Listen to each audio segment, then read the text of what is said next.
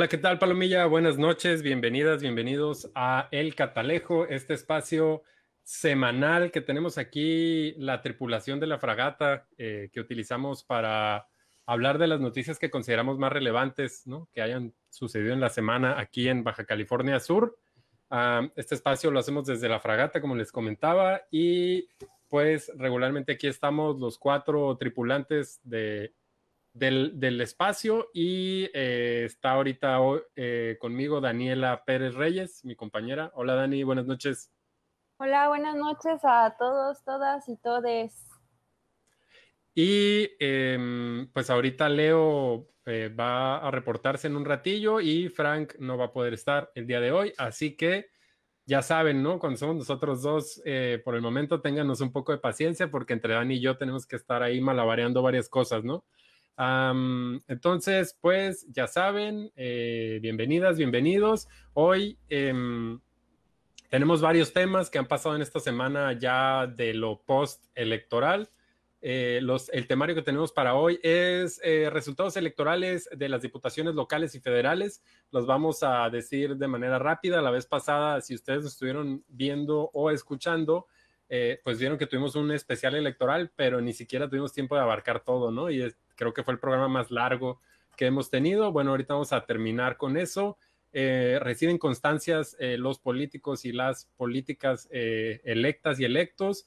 Em, revelan diputaciones plurinominales para el Congreso de Baja California Sur. Se manifiestan feministas en la entrega de constancia a Víctor Castro como gobernador electo. Em, Rubén Muñoz dejará la presidencia municipal de La Paz en agosto. Encuestadora pide disculpas por los resultados erróneos. Partidos de nueva creación pierden su registro. Gobernador de Baja California Sur, Carlos Mendoza, vetó 29 decretos en el Congreso de Baja California Sur. Homenajean a nuestro amigo Ezequiel Elizalde y a Rafael, Rafael Murúa, inscribiendo sus nombres en el Monumento a la Libertad de Expresión. Semarnat organiza una consulta ciudadana respecto a la ampliación de la mina El Boleo allá en Santa Rosalía. Sube a naranja el semáforo eh, por COVID-19 en Baja California Sur. E inicia la construcción del Parque del Manglito y tercera ciclovía aquí en La Paz, Baja California Sur. Y pues esos serían los temas que vamos a intentar discutir en este programa de media hora. Em, y pues listo, no sé si se me pasó algo aquí en el intro, eh, Dani. No, pues nada más agradecerles a todos los que están hoy. Hoy empezamos temprano. Este, y también agradecerle a Mr. Foodie, que es patrocinador de este programa, nuestro primer y único patrocinador. Y pues les invitamos a que se queden, el temario es muy amplio, vamos a intentar de abordarlo como cada lunes de la forma más rápida posible para que alcancemos a comentar todo y no nos pase como la vez pasada que nos quedamos a medias. Y pues eh, nada, yo creo que arrancamos con las primeras noticias porque han de estar ansiosos y ansiosas por saber todo lo que ha acontecido después de estas elecciones. Sí, oye, antes de eso, em, ya por aquí Marisol Aranda nos puso hola, hola Marisol, que nunca falta por acá. No, no veo los comentarios yo en la transmisión, pero los veo como en la cajita de abajo. No sé si te pasa lo mismo. Y eh, para no faltar, José Benito nos envió una foto de que, bien chida, al rato la publicamos, eh, de que anda en el Uber y trae en el celular ahí la fragata en vivo. Este, entonces, saludos a José Benito, que no está en los comentarios porque anda manejando. Ah, y pues es todo. Ahora sí, el primer tema, resultados electorales de las diputaciones locales y federales. No lo alcanzamos a abarcar la semana pasada. Dani, ¿Cómo quedaron? Estuvo súper, súper, súper eh, cardíaca las elecciones federales, ¿no? En la primera, eh, el distrito 1 que correspondía, bueno, a los dos punteros, que eran Mercedes Maciel y Marcos Pupo, estuvo súper reñida y de hecho, eh, pues se tuvo que hacer el conteo voto por voto porque la diferencia eh, era de solo un punto, ¿no? Y llevaba la delantera Marcos Pupo, entonces, eh, pues se decidió que iban a volver a abrir todos los paquetes electorales porque la diferencia era muy poca y pues había muchas inconsistencias en las actas. Y pues después de una reñida, yo creo que estuvo, es como que de las cosas que hicieron muy interesantes estas elecciones, ¿no? eh, fue esta reñidísima contienda entre Mercedes Maciel y, Marco Pupo.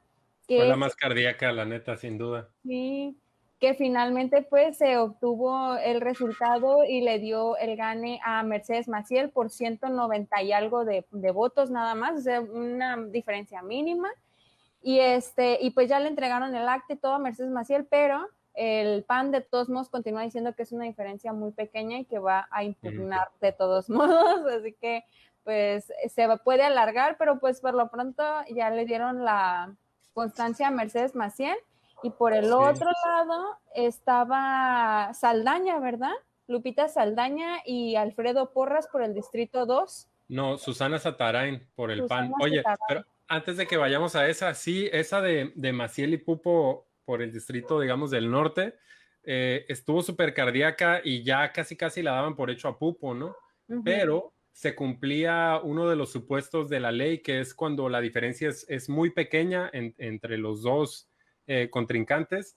Ah, entonces amerita, eh, da lugar a que se puedan abrir los paquetes, ¿no? Para los reconteos, que fue como dices, lo que exigieron y ¡pum! que se volteó el resultado, ¿no? la neta, como que hubo palomilla que dijo, chale, mejor ni lo hubiéramos movido, ¿no? Eso eh, estuvo bien chistoso. Sí, estuvo, estuvo muy, muy tenso eso y pues el conteo duró bastante, fue la última en resolverse, me parece, ¿no? Y, y, la, y la cantidad, o sea, la diferencia es impresionante, ¿no? Porque son decenas de miles de votos, ¿no? Y que la diferencia haya sido tan, tan poquitos, la verdad, eh, pues sí es impresionante. Y bueno, también eso eh, a mí me pone un tanto feliz porque en ese distrito federal se estaban disputando cargos, pero eran puros hombres. Y la única mujer postulada en ese distrito federal era Mercedes Maciel y pues gana por mm. encima de todos estos hombres. Y hay unas lecturas de género bien interesantes de, de, estas elecciones, pero bueno, la primera de ellas es esa, ¿no? El distrito electoral que postulaba a puros hombres gana la candidata mujer, que es Mercedes Maciel, por el, por el, bueno, ella es militante del PT, pero entra por la Alianza Morena PT, y pues entra dentro de las diputaciones, que, que, Mercedes Maciel fue polémica también en un inicio, porque eh, también estaban intentando postular a su hija como diputada por vía plurinominal, que eh, al final si, mm, si tengo todo claro, me parece que quienes van entonces es Alfredo Porras, Mercedes Maciel y Rubén Muñoz por la plurinominal, ¿no? A la Cámara de Diputados. Sí, efectivamente, eh, Alfredo Porras que ganó una reelección en el distrito, digamos, del sur, le ganó a Susana Satarain, eh, como comentamos hace un ratillo, eh, y Rubén Muñoz, pues sí, efectivamente será, más adelantito vamos a hablar de, lo que va a pasar en la presidencia municipal, pero sí, Rubén Muñoz se va a ir en la, pero no es solo de Baja California Sur, sino que es una circunscripción, digamos, un territorio que abarca varios estados del, noroeste, ¿no? Pero sí, em, querido Rubén Muñoz, ¿no? Por toda la paz. Se nos va, se nos va nuestro presidente municipal.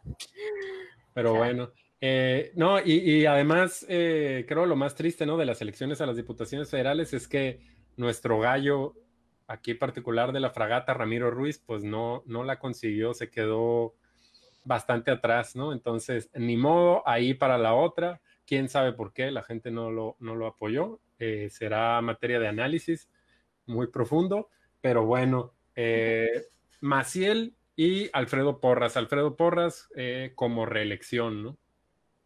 Y en la parte de Alfredo Porras, eh, estaba también contendiendo por esa misma Diputación Federal Lorenia Linet Montaño Ruiz del Partido Encuentro Solidario, que pues nada más alcanzó 2.400 votos, entonces vemos que también sus aspiraciones estaban muy por encima, ¿no? Del, eh, pues del arrastre político que tenían y pues no, no olvidemos que todos esos eh, porque ella es diputada, ¿no? Con licencia de la actual legislatura y llegó, pues lo confirma, ¿no? Gracias al arrastre de AMLO en aquellas elecciones en las que se fueron en alianza con Morena y pues vemos que para las para un cargo de elección eh, federal, pues no, no arrastra, ¿no? Lo suficiente y fueron nada más 2.400 votos y pues realmente también se reproduce la misma tendencia de la elección a la gubernatura y presidencias municipales, ¿no? Una tendencia así de dos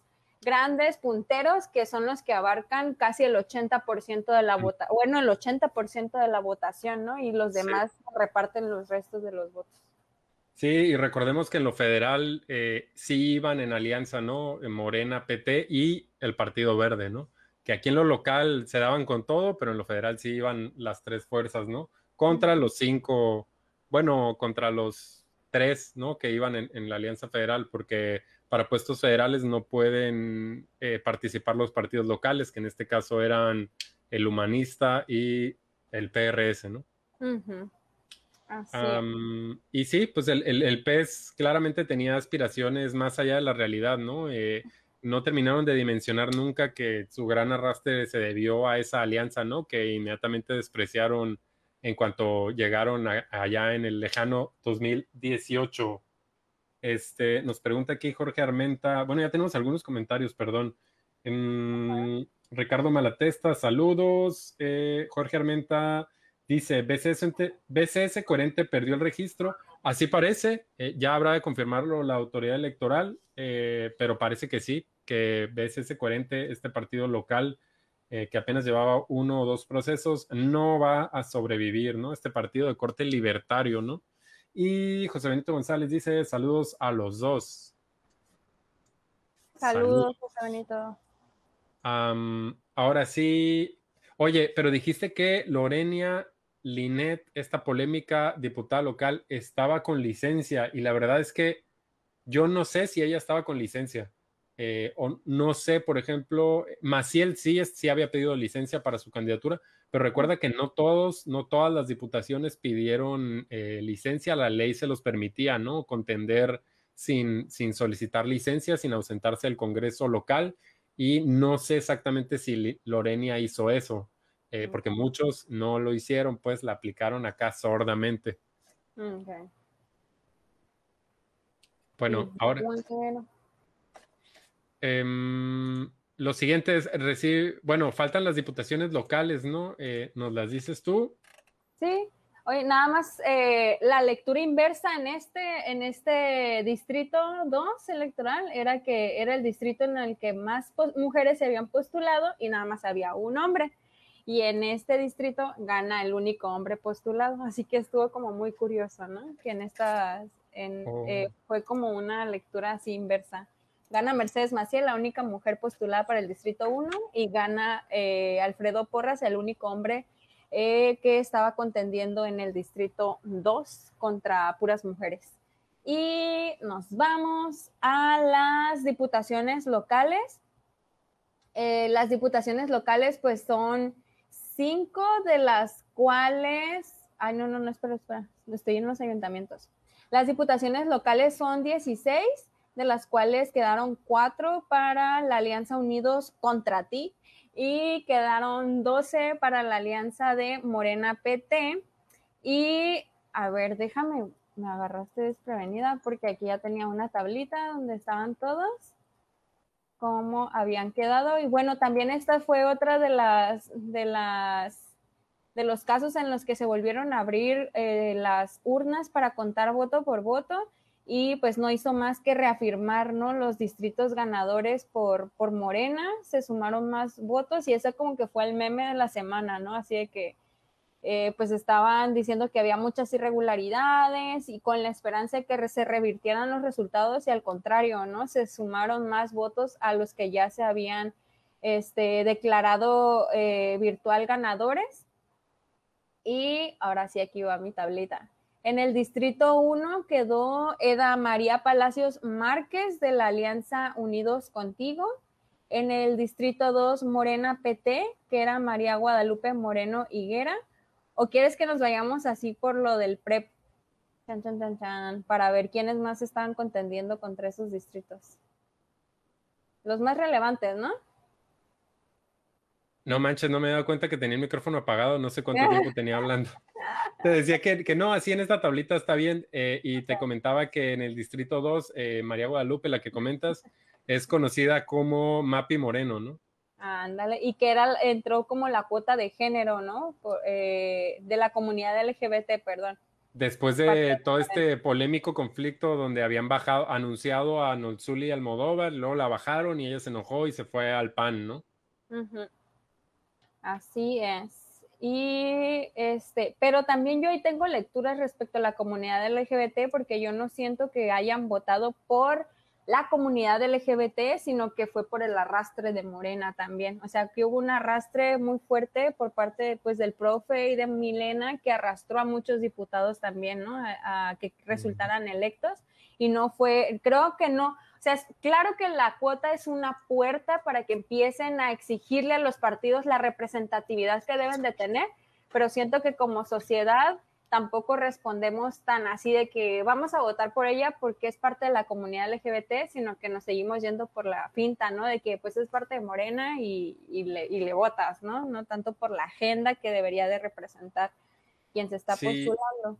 Y tampoco es como que la comunidad LGBT esté contenida en un solo distrito territorial, ¿no? También. Bueno, entonces nos vamos a los demás. Al distrito 3 ganó Morena PT con Guadalupe Distrito 2, perdón, distrito 2 que es aquí en La Paz, allá el Esterito, el centro y todo eso. Distrito 3 es aquí en La Paz también. Eh, ganó Guadalupe Vázquez Jacinto por Morena PT. El distrito 4, que... Que es también aquí en La Paz, el distrito 4 ganó Morena PT y ganó el profe Chema, José María Avilés Castro, que pues es casi la administración de los profes, ¿no? Sí, este, eh, conocido, muy conocido el profe Chema, ¿no? Porque tiene muchos años de lucha y porque fue, digamos, junto con Pavel y también Marcela, eh, uno de los principales opositores al presidente municipal que está a punto de salir, ¿no? A Rubén Muñoz. Eh, además, eso de grupo de tres regidores siempre se caracterizaron por tener puertas abiertas, ¿no? A la sociedad civil organizada y a las causas, este, que les fueran llegando, ¿no? Entonces, a mí, desde mi punto de vista, el profe Chema hizo un muy buen papel en el cabildo y espero que, sea el mismo caso, ¿no? Ahora que se va a ir al, Congreso. Pues nada más, este, tomando en referencia, ¿no? El último acontecimiento en el que se intentó, este, pues eh, ir en contra de la voluntad de los californianos fue con este dictamen, ¿no? De Punta Norte y el profe Chema fue quien presentó el primer dictamen en contra de la construcción de Punta Norte, la cual pues la hicieron como un ladito y volvieron a turnarlo, ¿no? A una nueva comisión presidida por Rubén Muñoz para obviamente presentar un dictamen a modo y favorable para Punta Norte. Y este, y nada más de Marcela me quedan las dudas por esa ocasión en la que eh, su voto fue una, fue una abstención, ¿no? Y no votó a favor y en contra. Y después, ya que había pasado todo el linchamiento eh, social, político, ¿no? Contra ella por haberse eh, abstenido en esa votación, ya fue cuando emite y rectifica su voto en contra, ¿no? Sí, fue el único puntito así de ella, pero sí es parte de ese grupo, pues, del profe Chema que defendieron el territorio desde, desde el ayuntamiento, desde la regiduría. Y bueno, el distrito 5, que es el distrito que corresponde como al Fidepaz. Sí, y creo que, perdón, no sé si el 5 también tiene una parte, es que creo que es el que está partido y también es como el Pedregal por allá. Ok. Bueno, el distrito 5 quedó nuestro ex presidente municipal, nuestro querido Armando Martínez Vega, eh, cuya administración es sumamente memorable por sus grandísimas hazañas y su bien para la ciudad y por haber tenido de suplente a Eduardo de la Mora, mm. que fue presidente del Frente Ciudadano en Defensa de la Familia Natural eh, aquí en, La Paz, pues él quedó de eh, diputado por el Distrito 5 electoral y pues va a estar próximamente ahí en el Congreso del Estado. Sí, y em, en, esta, en este espacio, en el Distrito 5, eh, había otras figuras un poco polémicas, ¿no? Iba por Morena PT, iba Fernanda Villarreal, eh, conocida también por haber estado en algunos otros partidos antes, y por parte del Partido Encuentro Solidario iba Gustavo López, ¿no? Esposo de Perla Flores, que actualmente es la polémica diputada del de, eh, Partido Encuentro Social. ¿Sí es en este distrito? En sí, este es aparece en el PREP Beatriz Adriana Hernández Paredes. Ah, entonces lo estoy Fernanda Marisol Villarreal González y Armando Martínez. ¿Y por el PES quién? Este. Beatriz Adriana Hernández ah, Paredes. Eh, ella era regidora, ¿no? En la actual administración. Entonces. Eh, y Gustavo López va por el iba por el 6. Ah, ok, entonces estoy confundiendo el 5 y el 6. Ah, olviden todo, Palmilla, sorry. Nada más está el polémico personaje de Fernanda Villarreal. Sí, que pues no, no se vio favorecida, ¿no? Con, con el voto popular. Ahora sí, al distrito 6 que corresponde a La Paz también. Sí, pero ese abarca muchísima zona rural, ¿no? Eh, los barriles y toda esa zona. Eh, ahora sí, perdón, es que estoy checando comentarios. Y ahí sí iba Gustavo López Avilés, que es esposo mm. de Perla Flores, por el PES para la Diputación por el Distrito 6. Y pues no olvidemos, ¿no? Perla Flores pues entró por el Partido Encuentro Social con un trabajo de dentro de las iglesias muy fuerte y eh, por esta polémica, ¿no? Por la que se dio a conocer que fue por, eh, pues, costearse un viaje a Europa eh, con, cargado a, la, a, los costos de ahí del, del, Congreso del Estado, ¿no? Por estos viáticos que les dan a ellos, pues con eso se pagó unas, unas vacacioncillas ahí leve al, Sí, recuerden que cada diputado, diputada aquí en el Congreso tiene una cartera de como hasta 200 mil pesos al año para apoyar con boletos, ¿no? Que regularmente son gestiones para deportistas o personas que tengan necesidades médicas o así. Y en esta ocasión, pues Perla Flores, bueno, en aquella ocasión Perla Flores dijo, pues yo ya apoyé mucho, voy a usar la otra parte para pagarle a mi hijo y a mi esposo boletos a París, ¿no? Con cargo al erario. Recuerdan aquella polémica fue con esa cartera, ¿no? De, apoyos que se supone son para la sociedad. Ah, pues esa persona, su esposo, aquel que se vio beneficiado con esos boletos, era el que iba de candidato ahora por ese distrito. Y en ese distrito ganó el Yayo Van Wormer, que le dicen así, ¿no? ¿Qué es de Carlos el Chucky Van Wormer? Es sobrino del Chucky Van Wormer, una familia muy conocida de por allá, de aquel área de los barriles y toda esa zona rural. el, Yayo Van Wormer, que es quien ahora queda como diputado electo, eh, recuerden que en esta administración de Rubén Muñoz, Muñoz era el director de turismo del municipio de La Paz.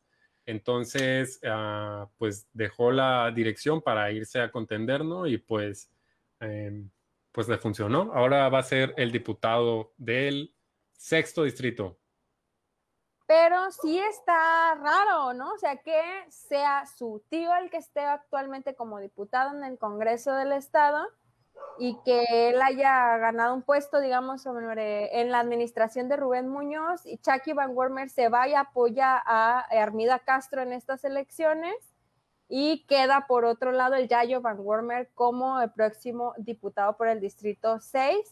Y pues personalmente es el diputado de mi distrito, entonces personal, personalísimamente voy a estar como muy al pendiente de su agenda y de todas las acciones que lleva a cabo, como todos lo debemos de hacer con nuestros y nuestras diputados y diputadas. Es la idea. Oye, antes de seguir con la lista, estoy, voy a leer algunos comentarios porque ya se nos están juntando dice, dice Ricardo Pérez, saludos Ricardo, hace rato lo vi aquí a la vuelta de mi casa. Dice, hoy, hoy que llego tarde, ustedes inician temprano. Pues ya ven, les hemos dicho que la neta sí estamos haciendo un esfuerzo por iniciar eh, cada vez más cerca de la hora que decimos. El doctor Aguirre, por aquí anda el doctor Alejandro Aguirre, dice, hola, ¿tienen el nombre de los regidores de repechaje? Eh, no, esos todavía no los tenemos. Ah, ya pronto habrán de salir, muy importantes.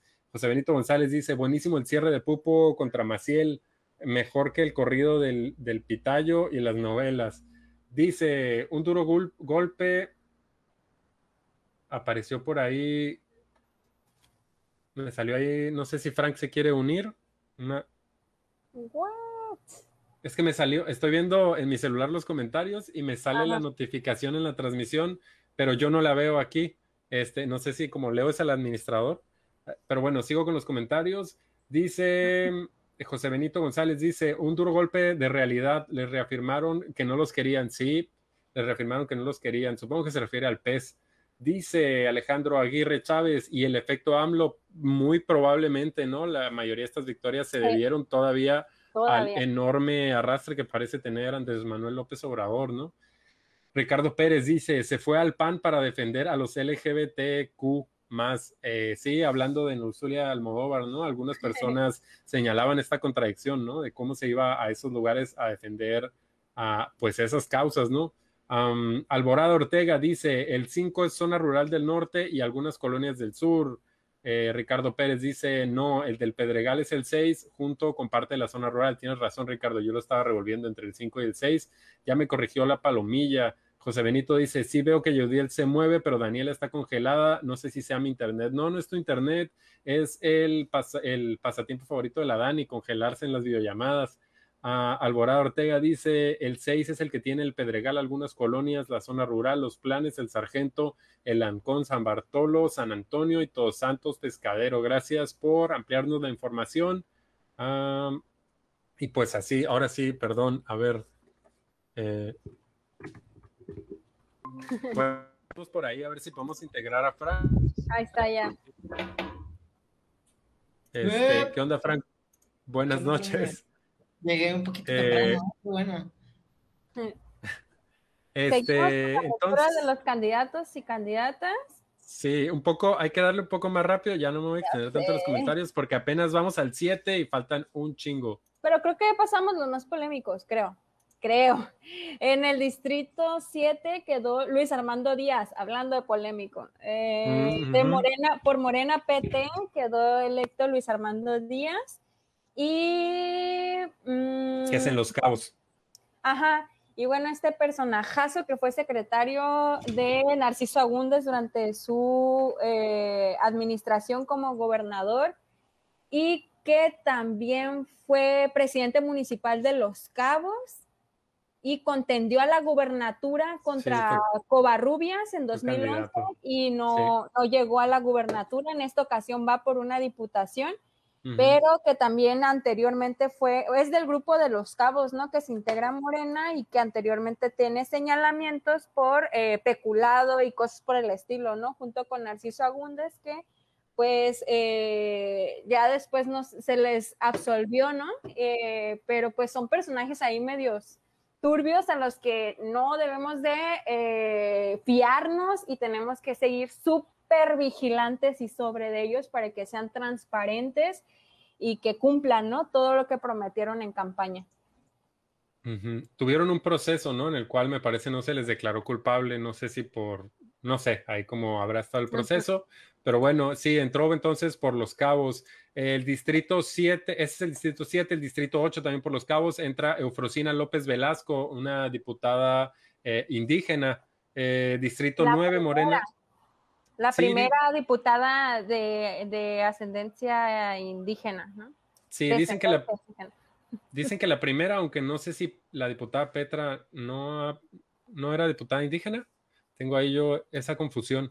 Uh, pero bueno, Distrito 9, Gabriela Montoya por Morena PT, Distrito 10, Fernando Hoyos Aguilar por Morena PT también, Distrito 11, Morena PT también, Enrique Ríos Cruz, Distrito 12, Morena PT, Cristian Agúndez Gómez, ¿no?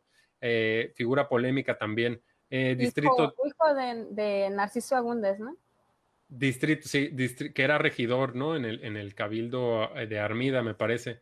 distrito 13, Unidos Contigo, Paz del Alma, Ochoa Amador. Distrito 14, Morena PT, Teresita de Jesús Valentín Vázquez.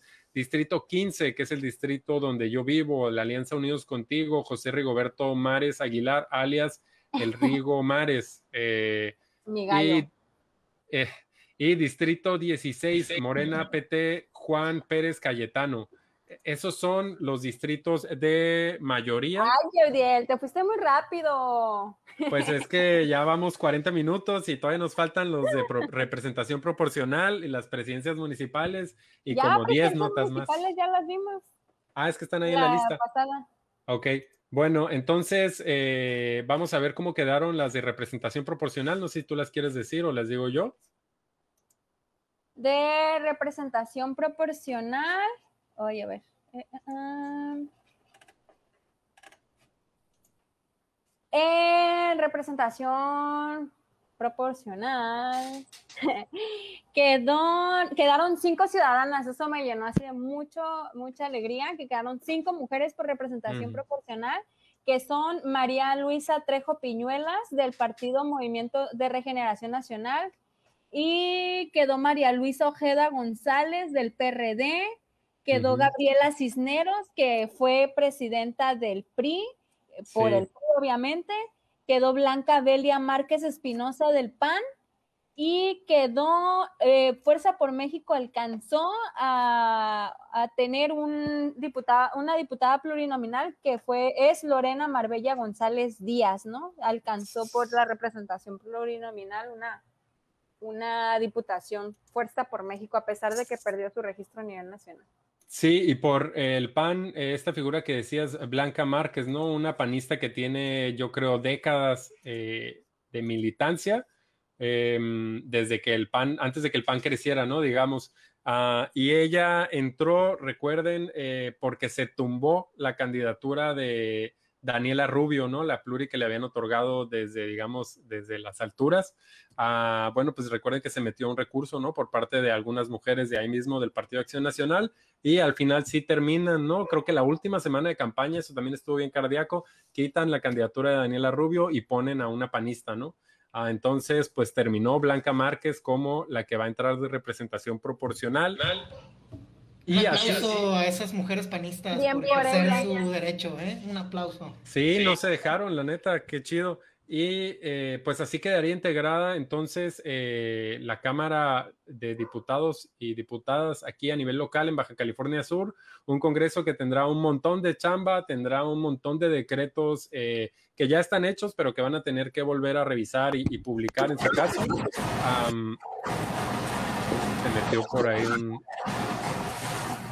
ruido, creo que de Dani. Este. ¿Soy yo? Sí. ¿Ya? Sí. Bueno, y entonces así quedaría integrada la Cámara de, Diputados y Diputadas, 16 distritos de mayoría eh, y 5 de representación proporcional. Como decía Dani, son 5 mujeres de representación proporcional, lo cual está muy chido. Esta Cámara va a estar integrada en su mayoría por mujeres. 12 ah, mujeres y 9 hombres. Órale, oye, es la primera vez que hay más mujeres en el Congreso local, más mujeres que hombres. La antigua legislatura tuvo 11 mujeres, me parece, y en esta ocasión son 12 y 11 hombres. Era paridad, era pues la legislatura de la paridad la vez pasada. ¿Cómo está esta legislatura y cómo está la nueva que entrará? O sea, ¿Morena perdió algunos espacios o ganó? Este es una buena pregunta. La verdad, ahorita no podría darte una respuesta porque tendríamos que tener en cuenta varias cosas, ¿no? Por ejemplo, si en la legislatura que está por salir, recuerden que entró Morena, PT, digo, Morena, PES, ¿no? Entonces habría que ver si en esa mayoría que era al principio contamos a los del PES que ganaron gracias a esa alianza o si contamos solo a los que entraron por Morena, ¿no? Eh, recuerden que hubo ahí unos diputados que se declararon sin partido y jugaban de un lado y de otro. Ah, y, pues eso, ¿no? Y ahorita sí son varios que llegaron por la coalición. Eh, me parece, a ver, uno, dos, tres. Son cuatro. 13 por la coalición, ¿no? Total, ya con los pluri y, los de elección directa. Son cuatro de mayoría. Mayoría relativa, ¿no? Son, son cuatro de mayoría y, sí, y, y cuatro o cuántos más de, Estamos haciendo bolas aquí. Bueno, son cuatro de mayoría, cuatro distritos que ganó la Alianza Unidos Contigo. Y de los pluris, eh, son cuatro, ¿no? También. Que los gana el PRD. Bueno, hay un caso ahí porque los gana el PRD, el PRI y el PAN y Fuerza por México, ¿no? Que no lo podríamos catalogar ni en un bando ni en otro, ¿no? Entonces, ah, pues no sé, Frank, la neta estaría bueno el ejercicio viendo las tablas comparativas, ¿no? Sobre todo por esta bronca que pasó con el PES eh, y con los sin partido, ¿no? Que eran Sandra Moreno, Chucky Van Wormer, Héctor Pillado y, Ramiro Ruiz. Pero Morena PT en esta legislatura con los plurinominales y con los de elección directa tienen 13 diputados y diputadas, ¿no? Cuando dices esta legislatura, ¿te refieres a los que están ahorita? A que los que van a entrar. A la, próxima, la que va a entrar. La próxima legislatura, a ver, pues tendríamos que sacar las son cuentas. 13. Morena y PT tuvieron 13 diputaciones, una plurinominal y las 12 las directas. Sí, serían 13, tienes razón. Tendrían mayoría, aunque no, me parece que no alcanzarían. La, la, que necesitaban era la, eran 14 diputados para tener la absoluta pero pues nada más es una, uno más lo que ocuparían, una más. Sí. Tienen 13. Para tener mayoría calificada, ¿no? Calificada. Este, sí, eh, exactamente, les faltaría uno, ¿no? Entonces tendrían que convencer ahí arduamente a alguno de los que lleguen, o alguna, bueno, alguna probablemente, este, para poder hacer los cambios que requieran modificaciones constitucionales, ¿no? Probablemente, bueno, no, no me atrevería a decir, ¿no? Con quién habría que analizar las relaciones de cada una de las personas, ¿no? Con, los grupos y ver quién se anima. Eh, pero bueno, pues así. Prácticamente el PAN queda con cuatro diputaciones, dos plurinominales y dos de, eh, de elección directa, o no sé cómo decirlo. Eh, dos, ¿no? Armando Martínez, Rigo Mares y las dos eh, mujeres que entraron por plurinominal, ¿no? Sí, sí, no, porque entran por el PRS y por el PRD, ¿no? No entran por el PAN. Sí, ahí sería todavía más engorroso determinar, ah, porque no, no entran por el PAN, me parece, tendríamos que verificar el convenio de la, de la candidatura común y todo este rollo, pero me parece que las candidaturas a las diputaciones eh, entraron por el PRS, como decía Frank, por el PRD, por el PRI y por el Partido Humanista. Entonces, eh, me parece que ni Armando Martínez ni Rigo Mares, que son conocidos panistas, entraron por el PAN, ¿no? Formalmente. Entonces, habrá que ver si intentan hacer el cambio, declararse sin partido y cambiarse de, de, partido allá y formar una bancada o a ver cómo le hacen, ¿no? Porque la ley te pide, me parece, mínimo dos diputados del mismo partido, ¿no? Para formar una bancada al interior de la legislatura. Entonces, eh, a ver, va a ser la neta algo muy polémico porque van a tener que volver a entrar en, discusión si va a entrar la ley vigente del Congreso o la anterior, si les permite esos cambios o no. Em, tenemos... nada más tiene una diputada, eh, como digamos, que, sea militante, ¿no? Y todo esto, ¿no? De acuerdo como a los acuerdos y eso, que es, Gabriela Cisneros, ¿no? La presidenta del PRI. O sea, el PRI solo dio para una diputación y es la presidenta de su partido la que entró y ya, ¿no? Esto sí. se alcanzó. Que recordemos que dejó la dirigencia, ¿no? Para, para irse al, proceso. Tenemos por aquí algunos comentarios. Dice Blanca Serrano, hola, es un gusto verlos y escucharlos. Ánimo. Joel Navarro dice, el Frank y el Joe rifan y la Dani también, Joel. Ah, Jorge Armenta dice, a ver si no se le voltean algunos. Puede ser, pero, pero recordemos que las condiciones no son iguales a la legislatura actual, porque ya no va a haber un gobernador, digamos, eh, de otro partido, ¿no? Digamos, recuerden que siempre se acusó de que esta figura eh, que les hablaba así muy bonito a los del PES particularmente, eh, pues se lo atribuían al, gobernador del estado directamente, ¿no? De haberlos volteado para, para beneficio del PAN y de los intereses del gobierno del estado. Y, y ahora, en este caso, el gobernador será también de Morena PT entonces, eh, quién sabe, igual hasta puede pasar al revés, ¿no? Que se volteen los de los de Unidos contigo para el lado de, Morena PT. dice Antonio Salvador eh, Angulo, alias el Chava, saludos Chava, dice que sumen a la cuarta transformación y Yajaira Reyes, saludos Yajaira, qué gusto verte por acá. Muy interesante lo que mencionas, Jeudiel, saludos, saludos Yajaira. Eh, Frank, ¿tienes algún comentario más eh, de cómo quedará la, legislatura que viene? Pues más, más dudas ahí sí acá, ¿no? Agarrándote acá del señor que todo lo sabe. Eh, creo que lo pregunté hace rato, si había mayoría relativa como para no tener la necesidad de hacer alianzas con otros grupos, ¿no? O sea, con lo que hay ahorita de mayoría de Morena más PT, ¿es suficiente para que pasen, ¿no? Las iniciativas. eh, tendrían las... Depende, anda muy depende el e, Es que sí, hay distintos tipos de mayoría, recuerden, ¿no? Eh, mayoría simple, no, mayoría relativa, que es decir, el partido que tenga más, más, más de algo, ¿no? Eh, aunque no sea, bueno, e, e, es, tener, aunque tengas el 30%, pero que sean más, esa es mayoría relativa. A ver si no los estoy confundiendo, luego me confundo con las mayorías. Si me, si me confundo, me, me dicen. Luego, mayoría eh, absoluta, me parece que es, ¿no? Que es tener el 50% más uno eh, del total de, las diputaciones que existan. Y mayoría calificada, que depende ahí, regularmente son tres cuartos eh, o algo así, ¿no? Em, para que son para las modificaciones constitucionales, ¿no? Entonces, como dice Dani, para conseguir esa mayoría se falta, faltaría una persona, ¿no? Tendrían 13, faltaría uno para conseguir el 14. Eh, y pues no se vería tan difícil de, conseguirlo. Nada difícil, va a estar muy interesante la siguiente legislatura, muy, muy, muy, muy interesante. Sí, se, va, a caer, yo creo. Va muy de la mano con algunos otros temas que vamos a comentar más adelante, ¿no? Como con los decretos que vetó el gobernador. Y no sé si hay algún otro tema que querramos comentar de esto, Frank, Dani. No, vámonos con nuestro presidente municipal que ya se nos va. Ay, no. Eh, bueno, primero aquí viene. Bueno, sí, hablemos de eso porque tiene que ver con lo electoral.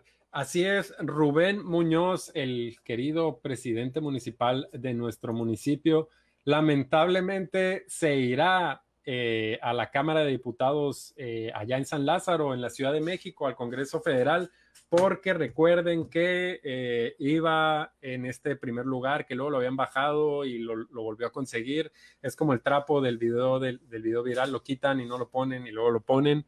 Eh, pues así, sí le salió a Rubén Muñoz. Entonces, eh, pues para tragedia de los ciudadanos de La Paz, ¿no? Lo, perderemos en la ciudad de La Paz, pero lo ganará el país, ¿no? Porque se irá a, a San Lázaro y eh, porque los tiempos así lo marcan, él entonces tendrá que dejar la presidencia municipal de La Paz para irse a principios de septiembre, el primero de septiembre, a tomar posesión eh, como diputado eh, a nivel federal.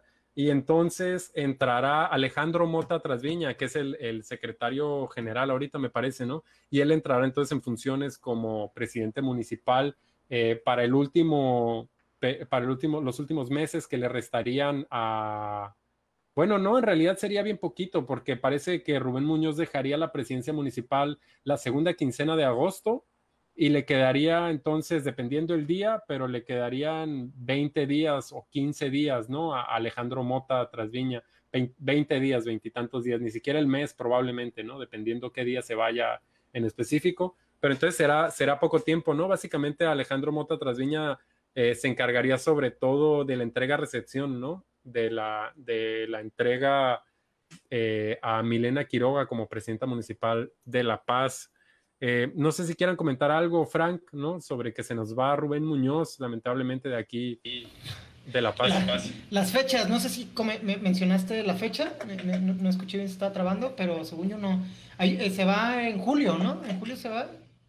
No, se va en agosto porque, porque los diputados federales entran el primero de septiembre. Entonces, no sé dónde dejé la nota por aquí, ya me perdí en el temario, pero eh, sí, solo se maneja de manera ambigua que será durante la segunda quincena de agosto, eh, porque el primero de septiembre tiene que eh, rendir protesta allá en la Ciudad de México. Eh, como saben, las nuevas presidencias municipales, las próximas, entran los veintitantos de septiembre, ¿no? Entonces, dependiendo del día, eh, pues le tocarían dos terceras partes de septiembre a, Alejandro Mota como presidente municipal.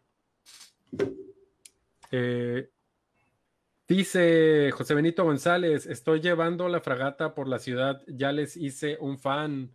Qué bueno, José Benito anda paseando raza, bueno, paseando, anda trabajando en su Uber, ¿no? Pero con la fragata ahí de audio. Saludos a la palomilla que ande ahí en ese Uber y gracias por escucharnos.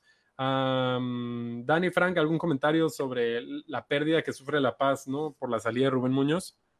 Bueno, creo que quedan, va a dejar una estela de pendientes eh, un poco ásperos, ¿no? Creo que está el tema del Punta Norte eh, por ahí hay alguna información que nos ha llegado eh, que se va a abrir una consulta pública en Semarnat. Ahí se está rolando por WhatsApp un archivo para que eh, quienes quieran participar y exponer algún tema, para este jueves es el último día que tenemos para nosotros poder registrar una presentación y a partir de ahí, pues ya sabemos, ¿no? Se suscitan una serie de procesos en, donde se vincula el municipio y yo creo que no va a alcanzar hasta que a resolverse eh, antes de que se vaya Robert Muñoz, ¿no? Ese es, ese es un tema, ¿no? Por otro, algo de obra pública por ahí pendiente, está el parque del Manglito, que se va a terminar probablemente para septiembre, este, Rubén Muñoz se va en, en agosto, esa era otra gran deuda, ¿no? Que había con la sociedad, sobre todo con la comunidad del Manglito,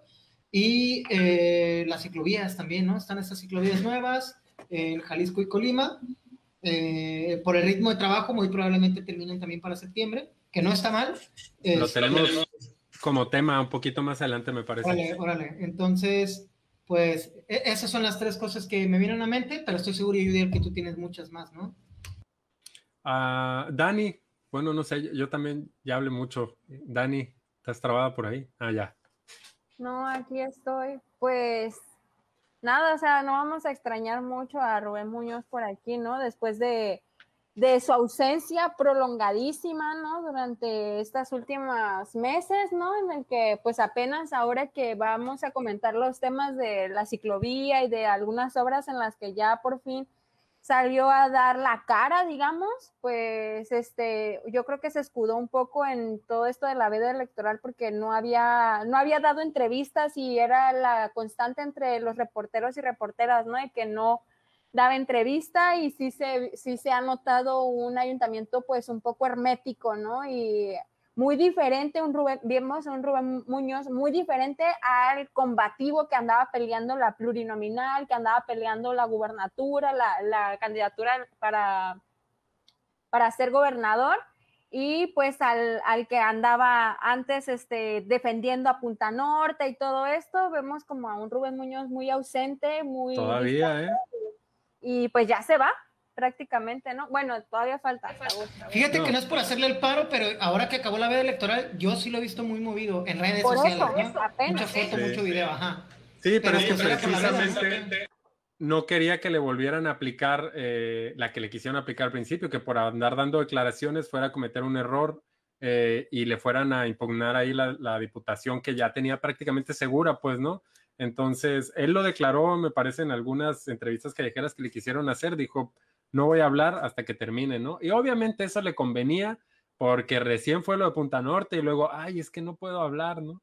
Este, pero en Twitter, eh, si ustedes tienen Twitter y si ustedes lo siguen, ahí nunca dejó de defender a Punta Norte, ¿no? Este, por ahí alguna palomilla le anduvo reclamando todavía hasta hace poco y pues él muy en su papel, ¿no? Además, también lo captaron por ahí en un evento precisamente de Century 21 eh, estos mismos que van a desarrollar Punta Norte y para la cual él trabajó hace algunos años, pues ahí lo vieron también, ¿no?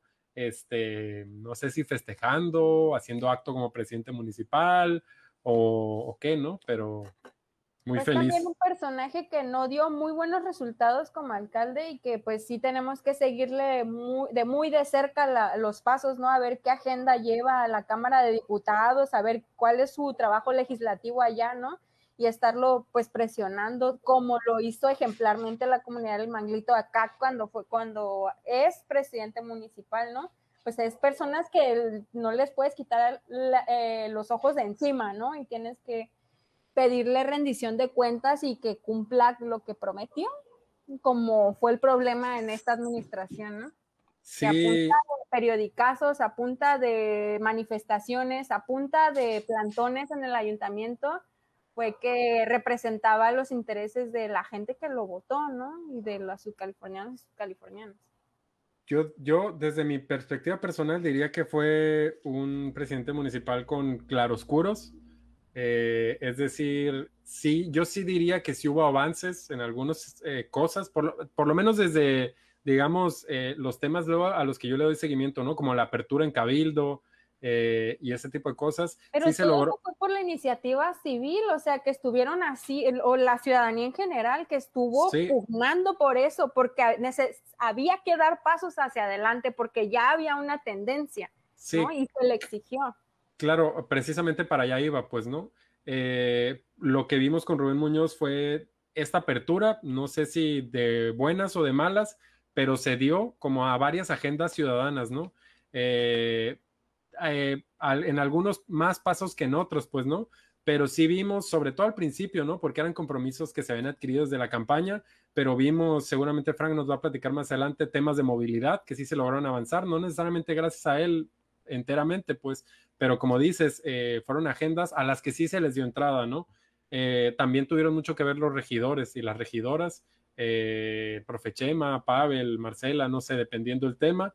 Ah, se dio avance en temas, en algunos temas ambientales, eh, en algunos temas de gobernanza, espacios en el cabildo, la apertura, etcétera, etcétera. No toda la que hubiéramos querido, pero sí se avanzó bastante conforme a, administraciones anteriores, temas, y bueno, no sé, ¿no? Y también Hubo ahí eh, temas de la desplastificación que se quedó pausada, estuvo ahí eh, el ecoparque y algunas otras cuestiones un poco mal logradas, ¿no? Como el tema de los arbolitos, de los 50 mil arbolitos, ¿no?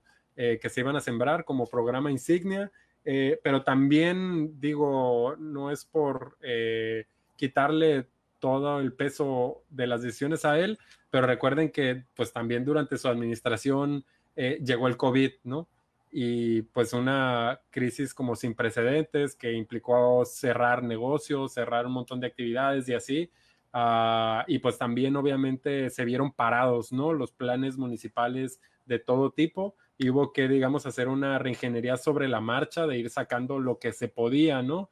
E inclusive yo creo que a Milena Quiroga le va a tocar todavía una parte de esta inercia de ir volviendo poco a poco a la normalidad y que no va a ser tan fácil, ¿no? Poder eh, reactivar de un día para otro, sobre todo la economía, ¿no? Y de las cosas que rescato de las últimas entrevistas que le han hecho es que él menciona que va a entregar un ayuntamiento sin compromisos económicos, ¿no? Que se pidieron dos, eh, dos em, préstamos, de los cuales uno ya fue liquidado y que otro este, está por liquidar y que supuestamente va, a entregar un ayuntamiento libre de compromisos económicos eh, o por lo menos que no aumentó la deuda que había en el ayuntamiento, pero una de las grandes polémicas de su administración, pero también como las otras, ah, los otros ayuntamientos es este adeudo a los trabajadores, ¿no? Todo el tiempo como en Guerrero, como en Mulegé, perdón, este, está esa constante y pues la verdad eso también, si es, es de verdad que, no eh, aumentó la deuda en el ayuntamiento, pues eso también sí es de rescatarse, ¿no? Sí, recordemos que en La Paz, digo, en Baja California Sur, eh, cuatro de los cinco municipios que tenemos operan en la línea o con números rojos, pues, ¿no? El único que cuenta, digamos, con lana es Los Cabos, ¿no? Y todos los demás tienen que andar malabareando ahí todas sus responsabilidades eh, por muchas cosas, ¿no? Sobre todo por el, tamaño de la nómina, ¿no? Pero, pero, pero, pero, ah, sí, y perdón, hablábamos de algunas cosas que tal vez pudo haber hecho bien Rubén o su equipo, tal vez o así, pero eh, de lo que definitivamente no hizo bien pues fue esta gran traición a la confianza, ¿no? Que hizo al final con lo de Punta Norte, como ya hemos mencionado en muchos programas, y que lastimó de manera permanente, ¿no? Eh, lo que, la confianza que se ha ido construyendo lentamente, con, sobre todo con la sociedad civil organizada, y desde ahí yo diría que muchas organizaciones dijeron, eh, vamos a cooperar en lo necesario, pero vamos a estar observando porque aquí ya no hay ni va a haber confianza y, cualquier cosa pues a la defensiva, ¿no? Prácticamente como en tiempos de Estela Ponce con, con lo de la mina y de, y de Monroy, ¿no? Entonces, pues lamentablemente se va con, con, con, esta confianza rota, ¿no? Y que yo creo que ya no habría forma, ¿no? De que las organizaciones, sobre todo las de corte ambiental, vuelvan a, a, a darle el beneficio de la duda. Dani, Frank. Ya vamos a la que sigue, ¿no? Wow, hiciste la verdad un, gran resumen, ¿no? No, no, no, no aportaría más. Estuvo muy bonito. ¿Cómo lo describiste? Pues ya se va. Este, Em, a ver, la siguiente nota es, es, se manifiesta, bueno, no sé si la estoy revolviendo, ahí me avisas, Dani, se manifiestan feministas en la entrega de constancia de Víctor Castro. Eh, Dani, ¿qué pasó ahí? Vi, yo vi en las transmisiones, eh, pues, reclamos, ¿no? como en muchos otros espacios, sobre, sobre los feminicidios que cada vez son más comunes. ¿Qué pasó ahí? Pues el 6 de junio, eh, ah, no, perdón, está en el 6 de junio, ¿no? Este, ahora que fue la entrega de constancias, que fue ayer, eh, pues un grupo de eh, feministas se manifestaron en la entrega de constancia para, a Víctor Castro como gobernador de Baja California Sur.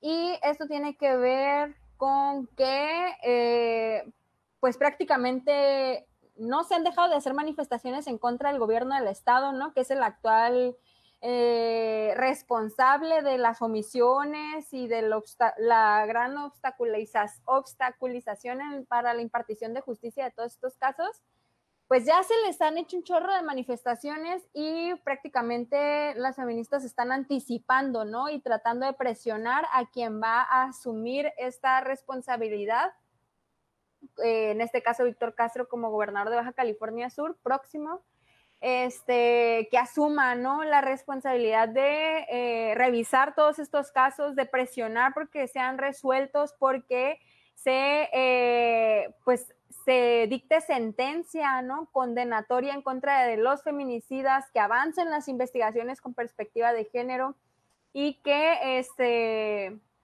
pues se imparta justicia, ¿no? Y hubo muchas críticas porque la mayoría decía que por qué no se iban a manifestar con Carlos Mendoza Davis, con el procurador, bla, bla, bla. Pero lo que no saben es que pues las que se presentan a esas manifestaciones pues son familiares de víctimas de feminicidio, ¿no? Y son personas que van todos los días a la Procuraduría o tres veces a la semana a la Procuraduría y que pidan audiencias con Carlos Mendoza Davis y que le cierran la puerta en las narices y que andan eh, de cita en cita, ¿no? Que las citan, las dejan plantadas y están hartas, ¿no? Entonces, no es que no se haya manifestado y no se haya buscado a las autoridades actuales, sino que está la cerrazón, ¿no? Que es preferible empezar a, buscar a las próximas autoridades para que desde ese momento se empiecen a comprometer con esta agenda que es tan urgente, ¿no? Para las familias de las víctimas, porque pues no está cerrado ese capítulo eh, que de por sí es el duelo y ahora pues es la prolongación de la justicia.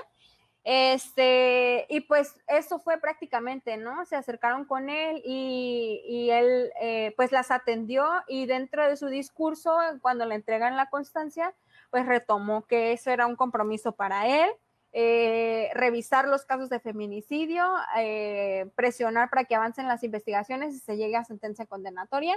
Y pues sin duda, creo que el movimiento feminista cada vez está más organizado y este, y pues es un punto así vital que no se va a soltar fácilmente en esta próxima administración, ¿no? Ya están los ojos puestos sobre este problema gravísimo y pues eh, van a continuar presionando seguramente, ¿no? Y no es que no se haya hecho antes, ahora es más visible y creo que todos nos estamos dando cuenta, ¿no? De la situación de violencia que cada día se agrava más aquí, tan solo vemos el caso de que todos los días desaparece una mujer y hay una ficha, una alerta Amber todos los días, ¿no? De alguien que, de una mujer desaparecida que eh, lamentablemente en los recientes casos han sido mujeres que son encontradas eh, sin vida, ¿no? Y eso es también súper, súper, súper preocupante para pues grupos. En los cabos sobre todo, ¿no? Sí, está el caso de Anel y de Ana Laura que fueron encontradas en, en con este mismo de esta misma forma, ¿no? Reportadas como desaparecidas y posteriormente encontraron sus cuerpos en, un departamento o en un terreno baldío y esa es la forma en la que han estado operando, ¿no? Con total desprecio hacia la vida de las mujeres. Qué pesadilla, la neta. Pues yo sobre ese tema comentaría que eso que dices, eh, de, hay gente que cuestiona por qué van con el, con el próximo y no con el actual. Creo que, bueno, a los que hemos estado desde el lado de la sociedad civil organizada, eh, podremos decir, ¿no? Con, con toda la certeza que el gobierno de Carlos Mendoza no se caracterizó por ser un gobierno de puertas abiertas, ¿no? todas las manifestaciones, plantones, etcétera, etcétera, que hubo durante estos cinco, casi seis años eh, aquí en el gobierno del estado de Baja California Sur, uh, si bien les iba, los recibía alguien más, ¿no? En muchos casos nunca los recibieron, les daban largas, etcétera, etcétera, pero yo creo que nunca, o no sé, a lo mejor se me va, eh, vimos al gobernador Carlos Mendoza David recibiendo él, ¿no? Eh, acercándose directamente con, con, los quejosos, ¿no? Eh, como sí fue el caso de Marcos Covarrubias, que sí abría la puerta y sí recibía eh, a estudiantes, a manifestantes, a etcétera, etcétera, porque a mí me tocó ir, de hecho, como, como estudiante en, aquel entonces, a Narciso Agúndez, que llegó a recibir a algunas personas también, y, y, así, ¿no? Entonces, Carlos Mendoza, para nada podemos decir que fue un gobierno abierto, podrán atribuirle cosas buenas, supongo, la palomilla, pero eso de saber escuchar, definitivamente no, y yo creo que fue una de las razones por las cuales la gente le, pasó factura, ¿no? Y el otro gran pendiente en cuanto a, en cuanto a la impartición de justicia sería que, pues como no salió el decreto eh, del Congreso, no existe una fiscalía autónoma todavía, ¿no? Me parece que Baja California Sur creo que es la única o la penúltima entidad a nivel nacional que no cuenta con una fiscalía autónoma, que sigue contando con una procuraduría, donde el procurador, el encargado de de la justicia, digamos, eh, de perseguir la justicia, está eh, subordinado al gobernador, ¿no? Cuando ya se en todo el país está transitando a esta figura autónoma para que pueda operar libremente, ¿no? Y no esté eh, bajo el control de otra en particular. Entonces, ese es un gran pendiente que esperemos ya salga ahorita con la nueva legislatura y con el nuevo gobernador. Y yo la neta espero que Víctor Castro sí cumpla su palabra y uno, primero, sea más abierto, un gobierno de puertas abiertas, como anda diciendo ahorita, y lo otro, que atienda, ¿no? Este, este y otros temas eh, urgentes, ¿no? Sobre todo el de las desapariciones. Ah, dice el doctor Alejandro Aguirres y la represión, sí es cierto, buen punto. Carlos Mendoza se caracterizó, ¿no? Por, por sacar a los, o estrenar, si no me equivoco, ¿no? A los granaderos, precisamente contra los pescadores eh, de allá de Todos Santos, ¿no? Con lo de Tres Santos, Ah, y con otros proyectos, ¿no? Cambió, ¿no? En el gobierno de Carlos Mendoza eh, de golpe, ¿no? La, lógica de cómo se trataba, cómo era esa relación de sociedad y gobierno, ¿no? Ah, se volvió fría, distante y con policías de por medio, ¿no? Ah, bueno, esperemos que eso pues ya no se repita, ¿no? A ver si el PAN aprende de esos errores de aquí a seis años. no sé, ¿algún otro comentario respecto a este tema, Dani?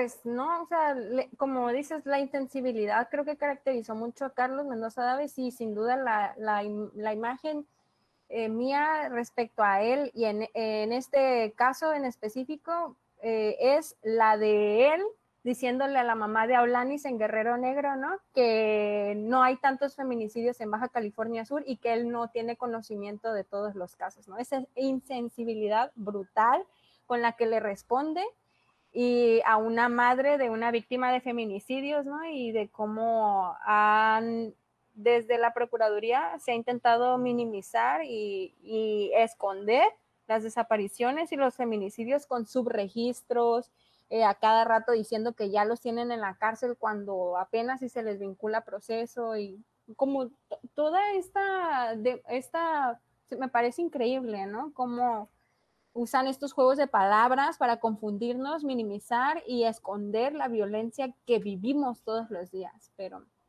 pues ya se van, ya se van. Y esperemos que sí vengan tiempos mejores para las mujeres, para la comunidad LGBT, ¿no? Es la esperanza pero que pues también depende de todas nosotras estar ahí presionando, por eso ahí está el grupo de mujeres feministas, presionando, ¿no? Para que se comprometan, para que avancen estos casos, para que vean que ahí están organizadas y que no les van a quitar el ojo de encima, ¿no? Sí, totalmente de acuerdo. No hay que simplemente esperar como de buena fe que el gobierno haga todo y ya. Nunca hay que bajar la guardia, ¿no? Porque pues nunca se sabe y y pues así, ¿no? Hay muchas experiencias, yo creo, eh, que a veces demuestran lo contrario, lamentablemente. Dice Marisol Aranda, saludos, por cierto. Mm, ay, nanita, no quisiera estar en el pellejo de Mota tras Viña con tanto pendiente. Sí, ahí, quién sabe cómo esté él, ¿no? Pero varios expedientes va a tener que ahí revisar y entregar a la próxima administración. Eh, bueno, el siguiente tema, encuestadora, no sé si lo mencionamos este la vez pasada. Encuestadora pide disculpas por resultados erróneos. Dani, ¿qué pasó ahí? Pues después de las elecciones eh, fue relevante que salió una de las encuestadoras que le dio el gane al PAN aquí en Baja California Sur por no me acuerdo cuántos puntos habían dicho que iba por encima el PAN, pero prácticamente pues le daban el gane, ¿no? Pues salió a pedir una disculpa pública, no solamente para las predicciones que hizo para Baja California Sur, sino también para Sonora y San Luis Potosí, en el cual pues el resultado fue totalmente lo opuesto a lo que ellos habían proyectado. Y eh, pues la idea de, pues ellos reconocieron prácticamente, ¿no? Que no, que iban a revisar su metodología porque algo les había fallado, que sus cálculos no habían resultado y que pues pedían eh, que los disculparan las personas, ¿no? Porque podía entenderse como una forma de confundir y todo esto. Y pues eh, también sacaron una serie de encuestas de otros estados en las que, pues la verdad, sí mostraron unas proyecciones muy, muy cercanas a las de los resultados eh, eh, de la elección, pero pues en Baja California Sur sí fue todo lo contrario. Ellos le daban el gane a, Pancho Pelayo con el 50.5% de los votos y a, Víctor Castro Cosío le daban 38 puntos nada más, ¿no? Esa fue la, proyección que dieron para Baja California Sur. Y pues esta fue una de varias encuestas que eh, pues se equivocaron garrafalmente y que pues sí. Casi todas, ¿no? Sí, casi todas, la verdad, sí, creo que nada más fue una la que le dio el gane a Morena aquí, pues, pero pues ya habíamos hablado un poquito sobre eso y pues la nota de esta ocasión era que habían salido como que a dar la cara y a decir que pues sí se habían equivocado en estos tres estados, pero que en otros estados sí habían estado muy cercanos a los resultados de las elecciones. Estaba silenciado. Sí, pues así queda el tema entonces de las encuestas. Y lo que sigue es partidos de nueva creación pierden su registro. Me parece que comentamos esta posibilidad también en el programa pasado, Dani, de eso, ¿qué podemos decir? Sí, pues los tres partidos que habían, eran de nueva creación, que son el PES, Partido Encuentro Solidario, que pues es un remake del Partido Encuentro Social que ya había perdido su, su registro. Qué triste. Sí, perdió su registro nuevamente, así que Palomilla no le vuelvan a dar su credencial para que vuelvan a solicitar su registro. Este, junto con el PES lo pierde redes sociales progresistas y también Fuerza por México, que este, pues eran los tres partidos nuevos, ¿no? Y el PT al parecer se salvó por una cosa de nada, ¿no? Eh, pero pues obtuvo muy poquitos votos el Partido del Trabajo obtuvo 2.1% de la votación, a pesar de que era un partido con registro nacional, eh, que alcanzó más del 3% de la votación en el país, salvaría su registro a nivel local, pero perdería su derecho a financiamiento público en la Ciudad de México, ¿no? Que era como uno de los lugares fuertes para el PT. Y pues resalta, ¿no? Que ya en las próximas elecciones es probable que ya no veamos a Fuerza por México redes sociales progresistas ni Encuentro Solidario. Qué triste. Y a nivel local todavía falta determinar los, los números, ¿no? Parece que BSS coherente eh, no lo va a lograr. No sé si Nueva Alianza Baja California Sur, que está como partido local, sí la va a salvar. Me parece que ellos sí. Eh, y pues ya saben, el PRD local, el Partido Humanista y el Partido de Renovación Sudcaliforniana, estas estos partidos que tanto han aportado a la vida pública local, pues sí salvarán el registro porque fueron en este convenio, ¿no? De candidatura común con el PAN y el PRI. Tenemos por aquí algunos comentarios de Manuel López Martínez, que anda por ahí, que tiene bastante experiencia en el ayuntamiento y nos dice, nos dice, nos dice, Nada complicado a la entrega-recepción del H Ayuntamiento. Los integrantes de la Comisión de Hacienda Municipal son del mismo proyecto y todo bien. Marta Páez y José María Vilés. Así, así que solo será trámite los días que sea ejecutivo Alejandro Mota. Y Manuel López Martínez también nos comenta, Fuerza México tendrá registro local. Eh, la ley de partidos políticos les da esa prerrogativa y tendrá una diputada local. Sí, parece que a nivel local van a quedar. Y así de poco en poquito vamos juntando partidos locales, ¿no? Como Nueva Alianza, como el Partido Humanista eh, y, ahora Fuerza por México. Renovación subcaliforniana. Sí, este, entonces, pues ahí vamos, ¿no? Enriqueciendo la pluralidad, si es que así le podemos llamar a nivel local, con tanta oferta ideológica, sobre todo, ¿no? ¿Verdad? Y tantas propuestas tan buenas y tan, tanto candidato y candidata preparado que vamos a hacer las próximas elecciones. Son difíciles las decisiones que tenemos que tomar como ciudadanos a la hora de ir a ejercer el voto, sin duda. Eh, es difícil, ¿no? Elegir entre el mejor o el más mejor. Este, eh, pero bueno, eh, siguiente tema, dice, dice, dice, en cuál vamos. Uh, gobernador de Baja California Sur vetó 29 decretos en el Congreso de Baja California Sur, estos decretos que se le habían exigido desde hace mucho, ¿no? Que estaban en la congeladora, ahí en el escritorio del gobernador y que habían sido sujetos a polémica, ¿no? Por todas estas controversias constitucionales que se habían ido hasta la Suprema Corte. Pues finalmente dice, Nel, no pasan y veta todo, ¿no? ¿Qué podemos decir de esto, Dani? Pues haciendo daño hasta en el último momento de su administración, ¿no? Es uno de los comentarios que he leído mucho sobre esto, hasta en el último momento. Y pues al parecer también responde a este berrinche, ¿no? De los resultados de las elecciones, ¿no? En el que el PAN pues les fue súper mal a su alianza. Y pues era de esperarse con todo el conflicto que no iba a aceptar publicar el trabajo legislativo del Congreso. Entonces prácticamente va a pasar a la historia como el gobernador que obstaculizó y redujo a nada todo un año de trabajo del Congreso del Estado, ¿no? Y pues eh, nos damos cuenta, revisando un poco las iniciativas que vetó, pues que son iniciativas que eran muy necesarias y que aparte le afectaban directamente en sus intereses, ¿no? Como esta ley de presupuestos, ¿no? Que le quitaba a él este, pues algunos de los, de los rubros eh, que él ocupa para viáticos, para comunicaciones y todo este, todos estos gastos tan necesarios ahora en campaña.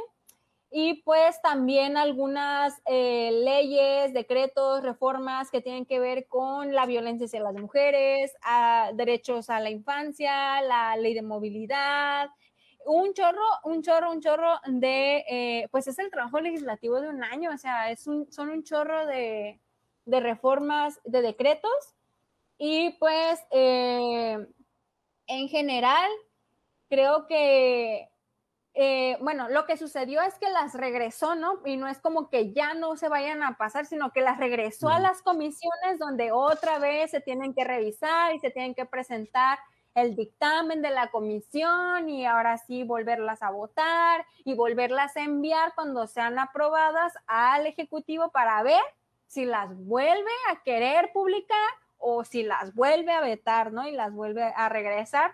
Que para esto, pues no sé si ya va, se pueda hacer todo ese trabajo antes de que se vaya Carlos Mendoza o pues ya de plano ese trabajo se va a suspender hasta que entre la nueva legislatura pero pues el daño o la acción de vetar y de querer obstaculizar el trabajo de los legisladores es evidente, ¿no? Con, este tipo de acciones por su parte. Sí, eh, es difícil saber cuál fue la motivación eh, detrás de esto. Probablemente sea algo de carácter jurídico. Tal vez él diga, bueno, si yo realizo esta acción, por ahí me puedan agarrar para decir que yo incumplí con un mandato eh, de la Suprema Corte o algo así. Yo creo que está intentando él blindarse, ¿no? Salir así como sin, sin nada que le busquen y regresó todos estos eh, decretos y yo creo que, como dices, mm, no creo que vayan a salir ya en esta legislatura que está por terminar. Lo más probable, el trabajo, digamos, eh, de redacción y todo eso, pues ya está hecho. Yo creo que veríamos a la siguiente legislatura que entre en septiembre rediscutiendo, ¿no? Si acaso con algunas ediciones, algunos de estos decretos, pero lo más probable es que junten la mayoría para volverlos a sacar eh, en cuanto inicie el, próximo, el, primer periodo legislativo de la próxima legislatura. y lo más probable es que veamos a Víctor Castro como gobernador eh, publicando estos decretos que Carlos Mendoza rebotó, ¿no? Siguiente tema, porque todavía nos faltan algunos. Homenajean a Ezequiel Elizalde y a Rafael Murúa inscribiendo sus nombres en el Monumento a la Libertad de Expresión. Eh, Dani, ¿nos puedes explicar qué pasó eh, ese día de la libertad de expresión? Sí, pues ese día, que ya fue la semana pasada, esto fue un tema que no logramos abordar la semana pasada pero no queríamos dejarlo eh, desapercibido, ¿no? Que este reciente Día de la Libertad de Expresión se unieron pues integrantes de la Asociación de eh, Reporteros Sudcalifornianos eh, el día 7 de junio en el, en el Monumento a la Libertad de Expresión que está en la Padre Quino y Márquez de León para inscribir los nombres de Ezequiel Lizalde y también de Rafael Murúa. Ezequiel Lizalde, pues, es un periodista sumamente reconocido que falleció el año pasado a causa de eh, el COVID-19, pero eh, también a causa de varias eh, situaciones de violencia laboral. por parte de, de la empresa CPS Media, y que derivaron pues en una complicación, ¿no?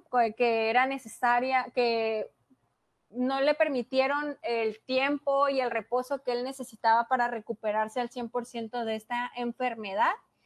Y pues eh, inscribieron su nombre en este monumento y Ezequiel Izalde pues fue ganador, ¿no? De varios premios del periodismo estatal, fue una voz muy crítica en cuanto a las luchas, le dio voz a las luchas ambientalistas, defendió eh, la Sierra de la Laguna, ¿no?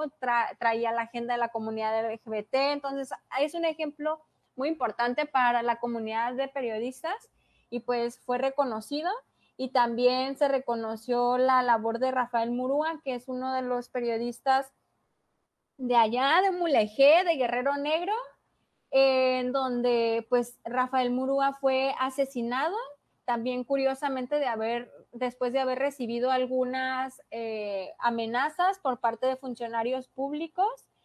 Y pues eh, Rafael Murúa le dieron carpetazo ¿no? a su caso con que pues eh, había sido asesinado y ahí hubo algunos chivos expiatorios, ¿no? Y no se, llegó, no se llegado eh, realmente al autor intelectual de su asesinato, pero pues fue una, una, afrenta, ¿no? A la libertad de expresión y pues es como muy eh, emblemático y muy significativo para todos los que ejercemos el periodismo, que se reconozca a estos dos personajes y pues nada. Fundador de Radio Cachana, ¿no?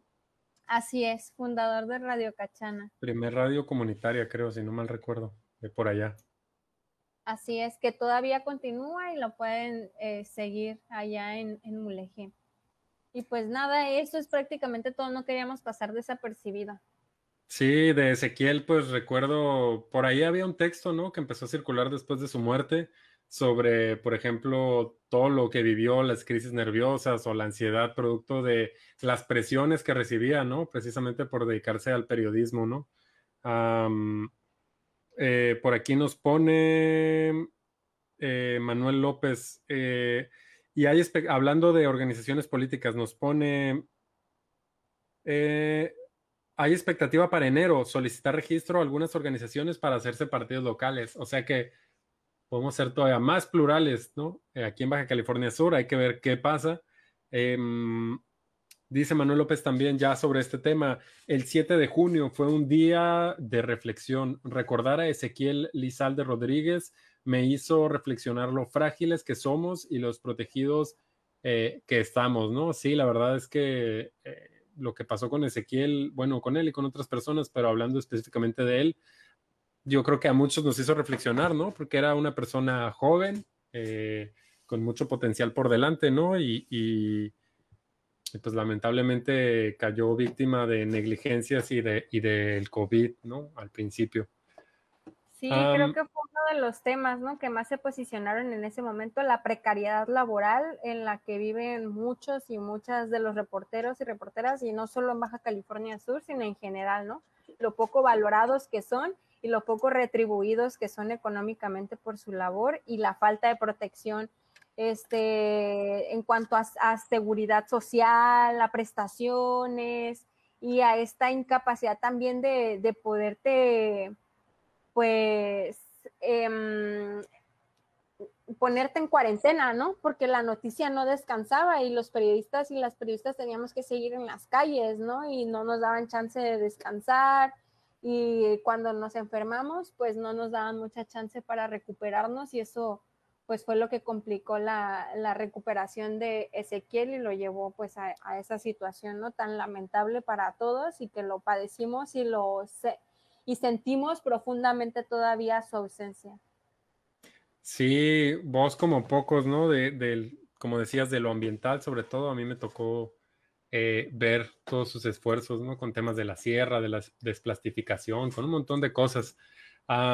y relacionado a eso, la siguiente nota dice, Semarnat organiza consulta ciudadana respecto a la ampliación de la mina El Boleo en Santa Rosalía, este polémico tema ¿no? Que salió a raíz de una declaración que hizo el presidente López Obrador, ¿no? En una mañanera que dijo que pues no, no iba a haber ampliación, se sembró aquí la discordia en Baja California Sur, la incertidumbre y pues que lo iba a decidir la gente, ¿no? Como otros temas que ya han sucedido y pues parece que sí va a pasar, ¿no? Se va a hacer una consulta pública para ver si se eh, amplía la eh, exploración, ¿no? Eh, para poder seguir con las actividades, porque la minera argumenta que si no se les da esta ampliación, tendrán que parar actividades, ¿no? Ya no podrán, ya no será rentable.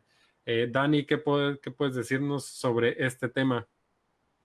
Pues yo recuerdo, ¿no? Cuando AMLO vino en su gira, cuando resultó electo, eh, de que eh, decretó, ¿no? Que Baja California Sur iba a ser una, un estado libre de, minería y pues esa fue la negativa, ¿no? Que recibió la mina el voleo para esta ampliación. Fue resultado precisamente de ese decreto que él enunció aquí, ¿no? Cuando se presentó en el kiosco del malecón y este, hubo esta mega marcha con un chorrísimo de gente pidiéndole que no aprobara la mina a cielo abierto en la Sierra de la Laguna. Y pues ahora eh, está en entredicho ese decreto, ¿no? Se está poniendo en entredicho el decreto con la posibilidad, ¿no? De hacer una consulta ciudadana que pueda cambiar, ¿no? Esta, esta, la ampliación, la, la negativa que había recibido la minera El Boleo.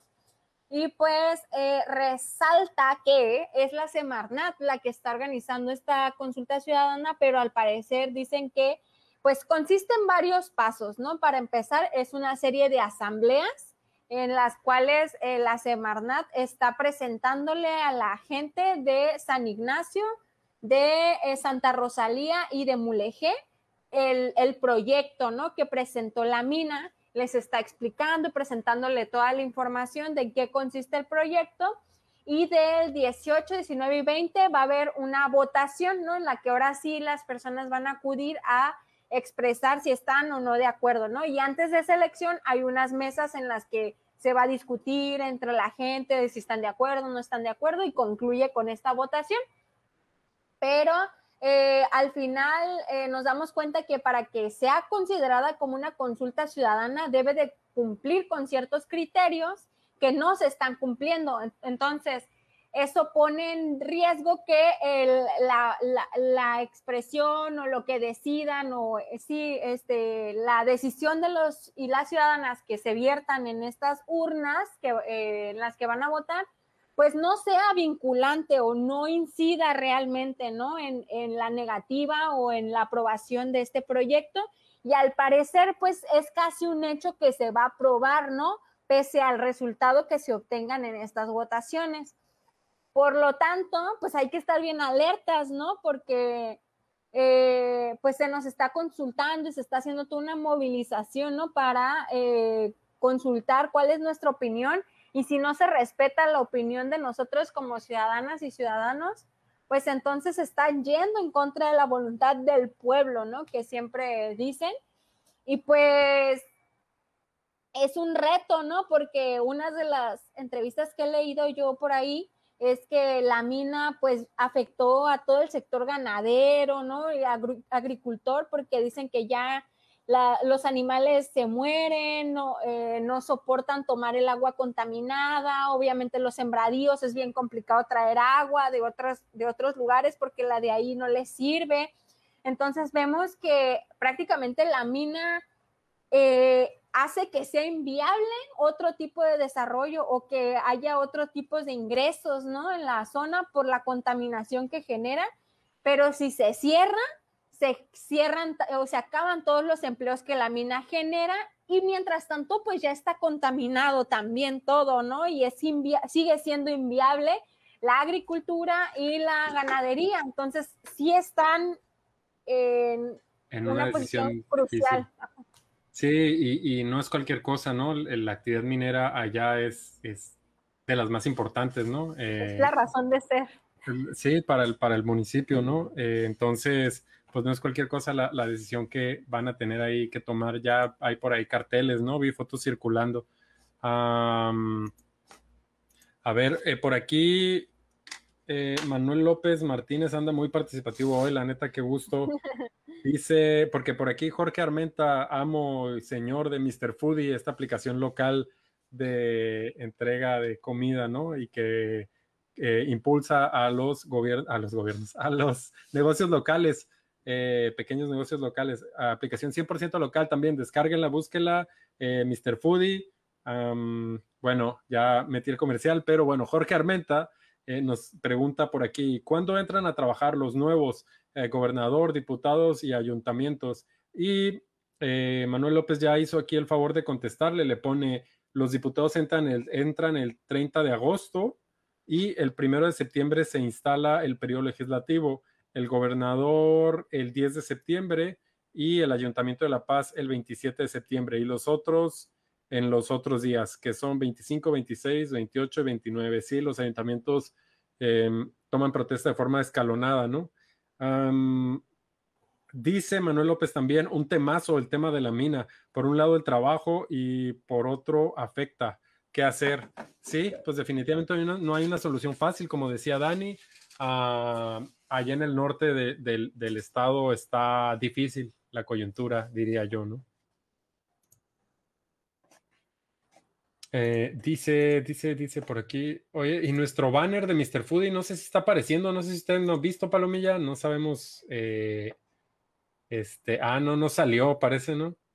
Eh, no, no salió. Dice Leo que una disculpa en nombre de todos los productores de la fragata pero que pues no, hoy no pudo ponerlo del banner de Mr. Foodie. Sí, pero sí, busquen Mr. Foodie, es la aplicación más accesible eh, de, para conseguir comida, ¿no? Sobre todo en negocios locales. Y todavía nos faltan algunos temas, no sé cuánto llevamos de programa ya, pero... Una hora y media, una hora y media. De este programa de media hora, ya saben, como siempre. Em, sube a naranja el semáforo por COVID-19 en Baja California Sur, se disparó, ¿no? De golpe otra vez, vamos con turbo hacia arriba, este, no había COVID, ya no existía el COVID eh, durante las campañas, ¿no? Y de pronto del cielo nos cayó COVID otra vez. Ah, y pues ya vamos con todo hacia arriba, han circulado algunos tweets, ¿no? Sobre todo de que parece que ya se llenó el liste, ¿no? Que pusieron, eh, no sé si sea cierto, ¿no? Por ahí andaba circulando, que pusieron ya el día de ayer, me parece, el último ventilador. Este, y así, ¿no? Van, van subiendo las alertas, en Cabo se multiplicaron los casos, aquí en La Paz no nos estamos quedando atrás y pues se dejó venir bien de golpe, ahí vamos otra vez, ¿no? Y también la noticia que ha circulado mucho es que muchas de estas personas que se han estado infectando con COVID o que han sido hospitalizadas son personas... Eh, que ya estaban vacunadas, algunos solo con la primera dosis y algunos ya con el esquema completo y algunas de estas personas lamentablemente han fallecido, ¿no? Me parece que mucha gente se ha confiado, eh, dijeron, ah, ya me vacuné o ya empecé a generar inmunidad, no hay problema, ¿no? Y pues no, Palomilla, recuerden que en ninguna es certeza, ¿no? De, de, que, de que nada nos va a pasar. Este, Dani, ¿qué nos podemos comentar respecto a este incremento súbito del COVID? No, hombre, pues ¿cuál súbito? Si antes de los cierres de campaña teníamos 900 casos. Antes, antes de que empezaran los cierres de campaña teníamos 700 casos. Después de los cierres de campaña teníamos 900 y cacho de casos. Después de las elecciones tenemos 1.340 casos. Y antes de, la, de las elecciones, pues no sé, ya estábamos en semáforo naranja por el, por el, eh, la federación ya nos contemplaba, ¿no? En semáforo naranja, pero aquí no se hizo la, mesa, la reunión de la mesa de seguridad en salud por la veda electoral, de que no querían caer en proselitismos, pero era obvio que si se llevaba a cabo esa reunión de la mesa de seguridad en salud, tenían que cambiar el semáforo naranja y prácticamente las elecciones se tenían que hacer con uno, con se tenían que posponer, cancelar o con extremos protocolos de salud. Entonces, pues no cambiaron el semáforo, se escudaron en la veda electoral el gobierno del estado para que se llevaran a cabo como ya estaban previstas las elecciones y ahora sí, ya que pasa la veda electoral y pasaron las elecciones, los cierres de campaña y todo eso, reactivan la mesa de seguridad en salud y cambian el semáforo a naranja en Baja California Sur y se vuelve a ratificar en esta semana que continuamos en el semáforo naranja, pero no es para nada algo súbito para mí, porque vimos una aglomeración de personas eh, muy, muy grande, ¿no? Durante esta, estas último, en este último mes. Eh, sí, pues aquí estamos ya con todo otra vez. Ah, estaba leyendo por aquí algunos comentarios. José Benito González, que ya parece que ya se activó otra vez. A lo mejor ahorita no trae pasaje. Dice, qué paradoja la mina. Y también que se les fue los calamares en Santa Rosalía. A esa no me la sabía. Este, y dice, ¿cómo iba a saberse que regresaría la ola número 456.355? Y este, el doctor Alejandro Aguirre por aquí nos pone, los cachanos se enfrentan a la misma hidra con la que se enfrentan los cabeños. La ganancia sin importar los efectos sociales. Llenan de, llenan de chao las aquellas bellas comunidades. Sí, siempre, ¿no? Entre este modelo que nos dicen que es como debe ser el desarrollo a toda costa, eh, pero que siempre trae estas externalidades, ¿no? Dependiendo del tipo de industria al que nos estemos refiriendo. Dice José Benito González, sí, ya no, ya no trae pasaje, sí, ya tiene años eso del calamar, ah, eso no, no lo sabía. Este, ah, claro, de hecho había algunas trabajadoras, ¿no? Que, Las que calamareras. Es cierto, sí, sí, sí, que tienen años, ¿no? Ahí exigiendo justicia. Em, eh, busquen esta lucha este, sindical ha sido acompañada por el profesor Gilberto Piñeda y pueden buscarlo como la explotación laboral de las empresas calamareras en Santa Rosalía, resistencia de calamareras en Santa Rosalía y pueden este, ahí informarse más sobre esa situación allá en Mulegé. Este, estamos viendo que ya, ya casi terminamos, Palomilla, nos queda un tema, tema nomás. Y eh, sí, andamos bajones en comentarios hoy, ¿no? Me parece, bueno, no sé si me salen todos.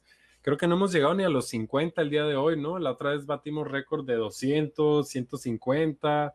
Nos ha faltado mucha palomilla el día de hoy de los que siempre andan por acá, ¿no? El Michael Cervantes, eh, Luli, em, el Benito ya regresó, eh, Marisol tampoco, Marisol no ha comentado mucho hoy.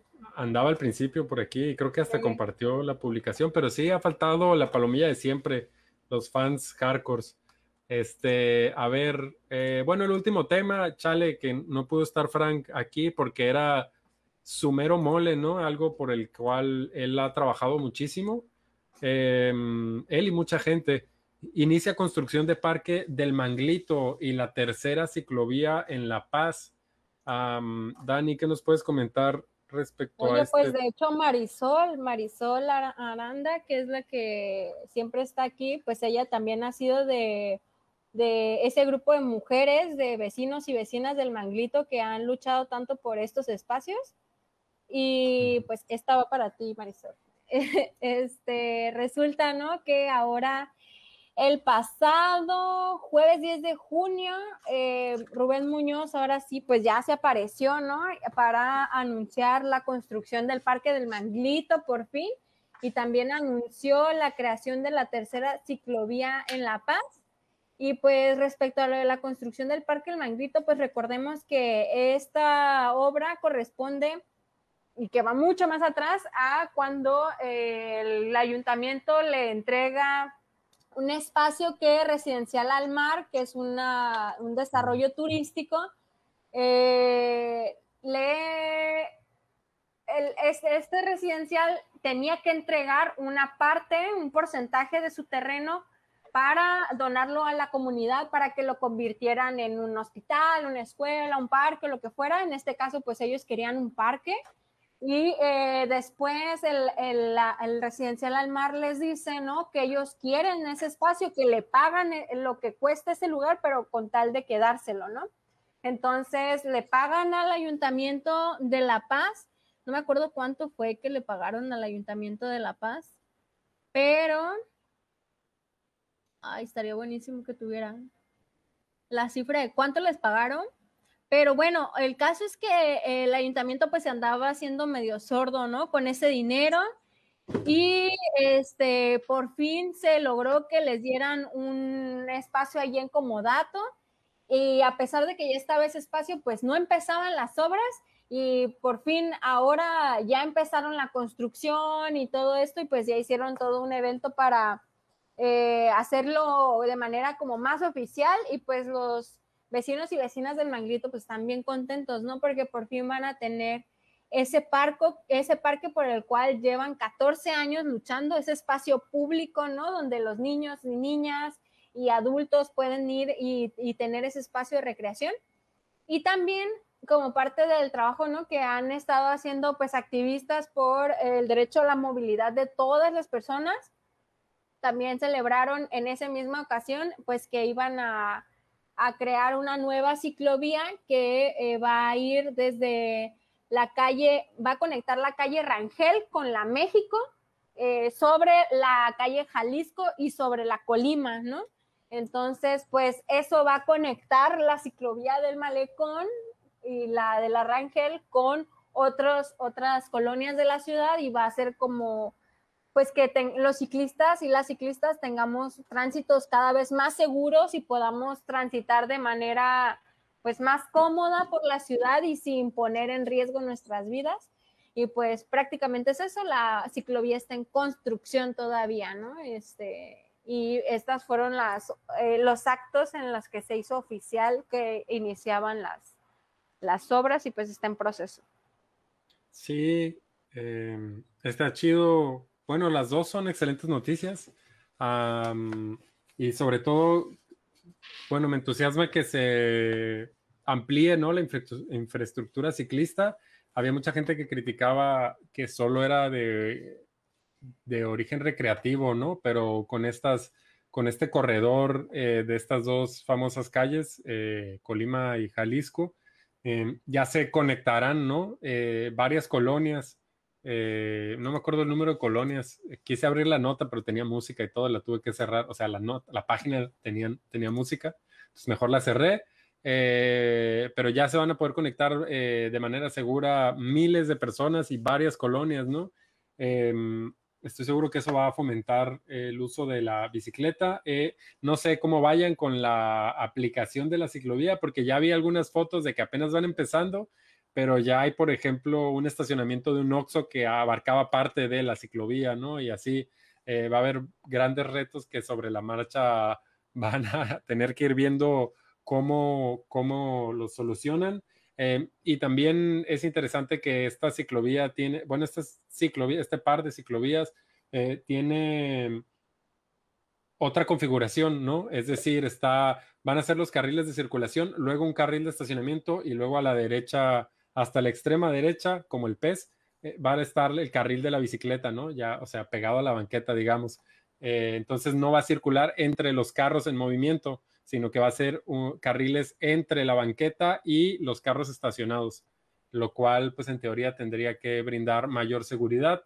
Eh, no sé por qué estoy yo hablando de esto, si, si aquí por aquí tenemos gente, ¿no? Que le sabe, está el doctor Aguirre todavía por aquí, no sé si nos está escuchando. Eh, la Marisola, y puse unos comentarios ya. Sí, a ver, dice, mm, dice Yeah, bueno, no, me voy todavía más atrás. Dice José Benito, ya tiene años eso del calamar, etcétera, etcétera, etcétera. En serio, chale, sí, porque ahora se puso bueno oírlos. Dice, gracias. No quise poner comentarios a lo güey, no, tú déjate ir, este, entre más mejor. Dice por aquí Manuel López Martínez, en esta administración municipal les llegó una mejora en la infraestructura urbana al Manglito y zona aledaña. Rubén Muñoz le puso ganas. Pues sí, aunque sea al final, sí le echó ganas. También hubo otro pequeño parquecito, ¿no? Un callejón que se hizo hace algunos meses o un año, no sé, más o menos.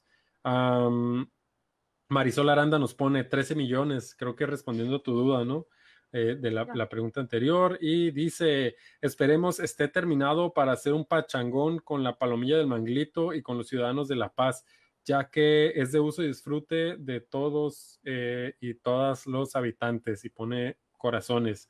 José Benitos dice, al menos Pueblo Nuevo, Arboledas, Fobiste eh, de la ciclovía.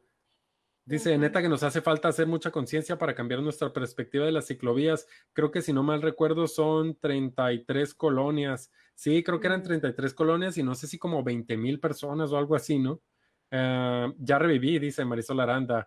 Y dice Jorge Armenta que porque él vive ahí, que por eso hicieron todo eso, ¿no? Hablando de ah, Rubén Muñoz. Sí, es cierto. Sí, pues la, la ciclovía La Rangel, ¿no? Le queda ahí, le quedó perfecta para irse directo al malecón a él, me parece. Eh, sin, sin contratiempos. A ver si no la amplía luego hasta, hasta Punta Norte, ¿no? Hasta allá pasando el centenario. Ay, no, no les des ideas. este, a ver, ¿qué onda, Palomilla? Ya andamos cerrando. No sé si tengan algún otro comentario. Ya se está yendo también la Palomilla. Bajamos a 13 personas. Eh, gracias a todas las que siguen por aquí todavía. Em, ya hay que despedirnos. Sí, ya hay que. Oye, y otra cosa, no sé cómo vamos a cerrar el programa si el Leo es el que tiene acá el control y, no está.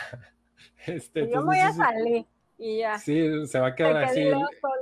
El, logo transmitiendo indefinidamente, ¿no? Dice el. Ah, mira, el Leo nos está comentando.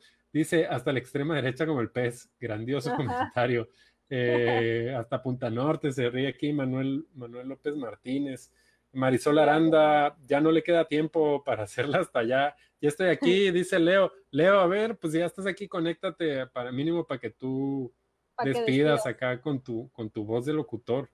Dice Blanca Serrano, muy buena información. Gracias por los datos. No, gracias a ustedes por estar aquí, la neta, por escucharnos. Em, no tengo cámara, dice Leo, pero tienes micrófono. Con tu voz se arma. Yo estoy muy este orgullosa porque llegamos a, eh, a, la conclusión de todos los temas antes de que se cumplieran dos horas. Sí, ahí la llevamos. Ahí la llevamos. sí, tengo, sí tengo micrófono. Hola a todos y a todas, ¿cómo están? Ya apareció Leo con, con su voz de, Del locutor. Sí, Leo, tú nos hiciste falta, falta para leer los comentarios. Lo sé, este lo sé, disculpen, de verdad. Tuve, por causas de fuerza mayor, no pude estar presente en el programa, pero pues lo armamos así, lo más bonito posible. Una disculpa por el banner de Mr. Foodie, me falló. Ahí no pude, no pude cargar el archivo, lo lamento muchísimo. Oye, Leo, pero antes de que cierres el programa, háblanos. Estamos estrenando intro y cierre, ¿no? Eh, y la neta está muy bonito por ahí. ¿Qué nos puedes decir de eso? Tú, tú fuiste el, tú y Elti, ¿no? Fueron los creadores de ese nuevo intro. Estamos estrenando intro, cierre no, creo que nunca hemos tenido cierre realmente. Entonces, pues, ah, no, no hay un cierre. Era en el sablazo, ¿no? en el sablazo, en el sablazo hay un cierre, sí. Estamos estrenando intro, que es esta animación de la fragatita navegando en el mar al atardecer. Eh, muy similar a la que teníamos antes. Disculpen, voy a silenciar mi teléfono.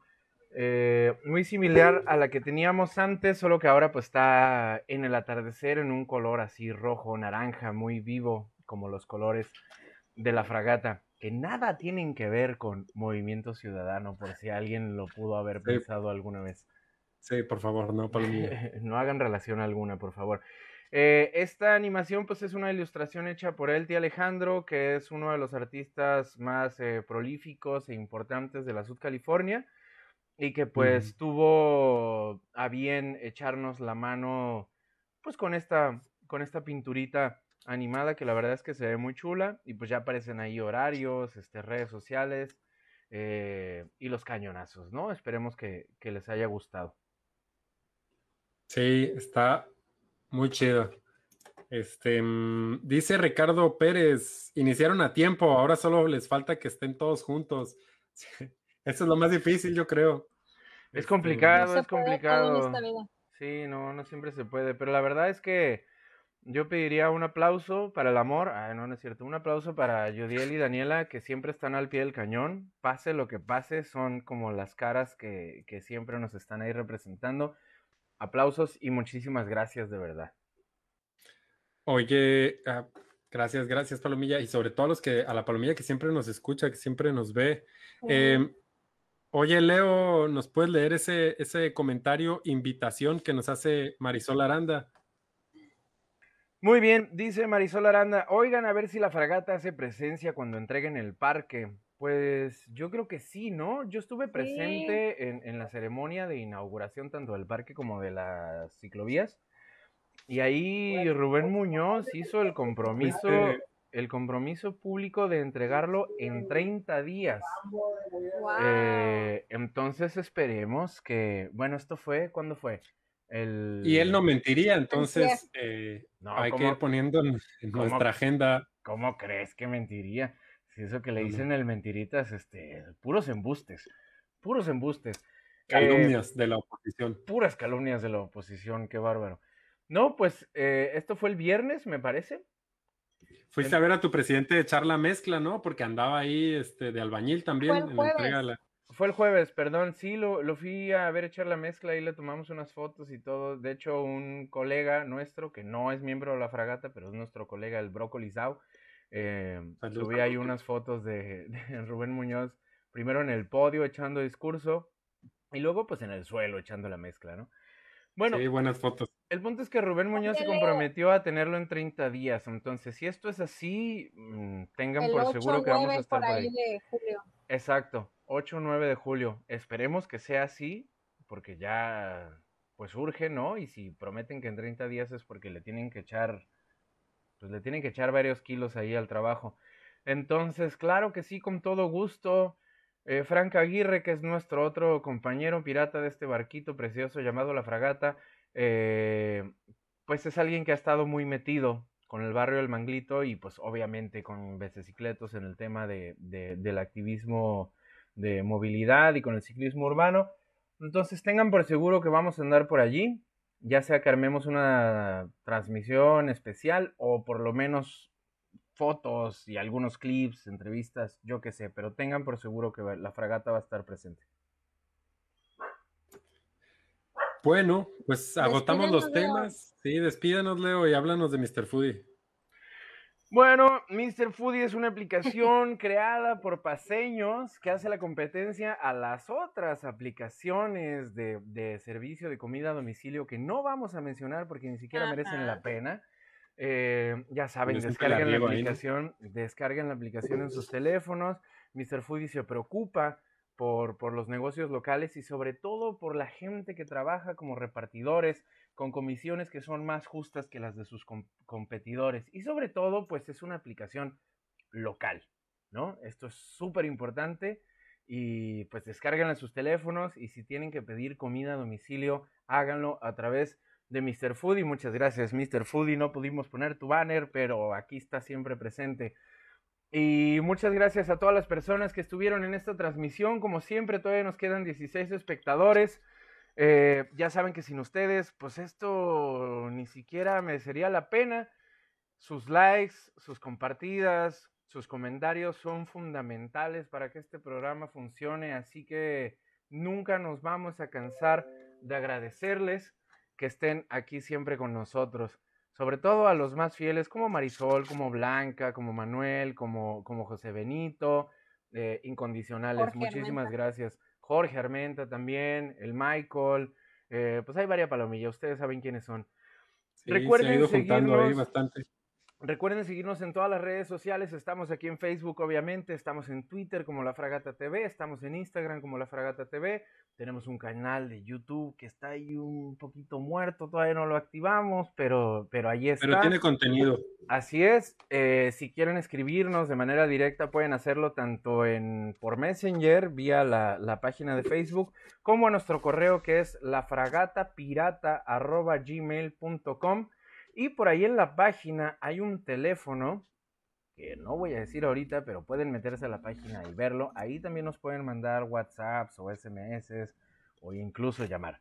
Eh, también estamos en Spotify. Estos programas se suben uno o dos días después de Spotify. Nos pueden seguir allí como La Fragata TV también. Y, y, escucharnos cuando estén trapeando, barriendo, haciendo la comida, lo que quieran. Eh, entonces, pues sí, no se olviden de seguirnos, darle like, compartir, pasarlo en todos sus grupos, a las tías que mandan los piolines y todo eso, pásenlos para que se enteren de las noticias más relevantes. Y. Pues oye, oye, oye, espera. Dígame. Por ahí se anda, por ahí se anda agüitando el Ricardo Pérez, que si él qué, no lo mencionaste. Ricardo Pérez también, siempre presente. Le partió el corazón.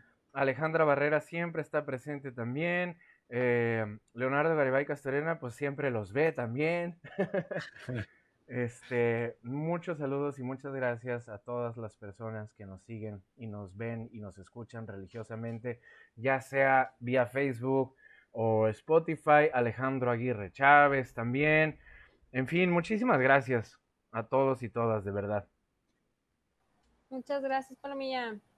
Gracias, Palomilla. Buenas noches. Buenas noches y nos vemos o escuchamos el próximo lunes. Hasta luego.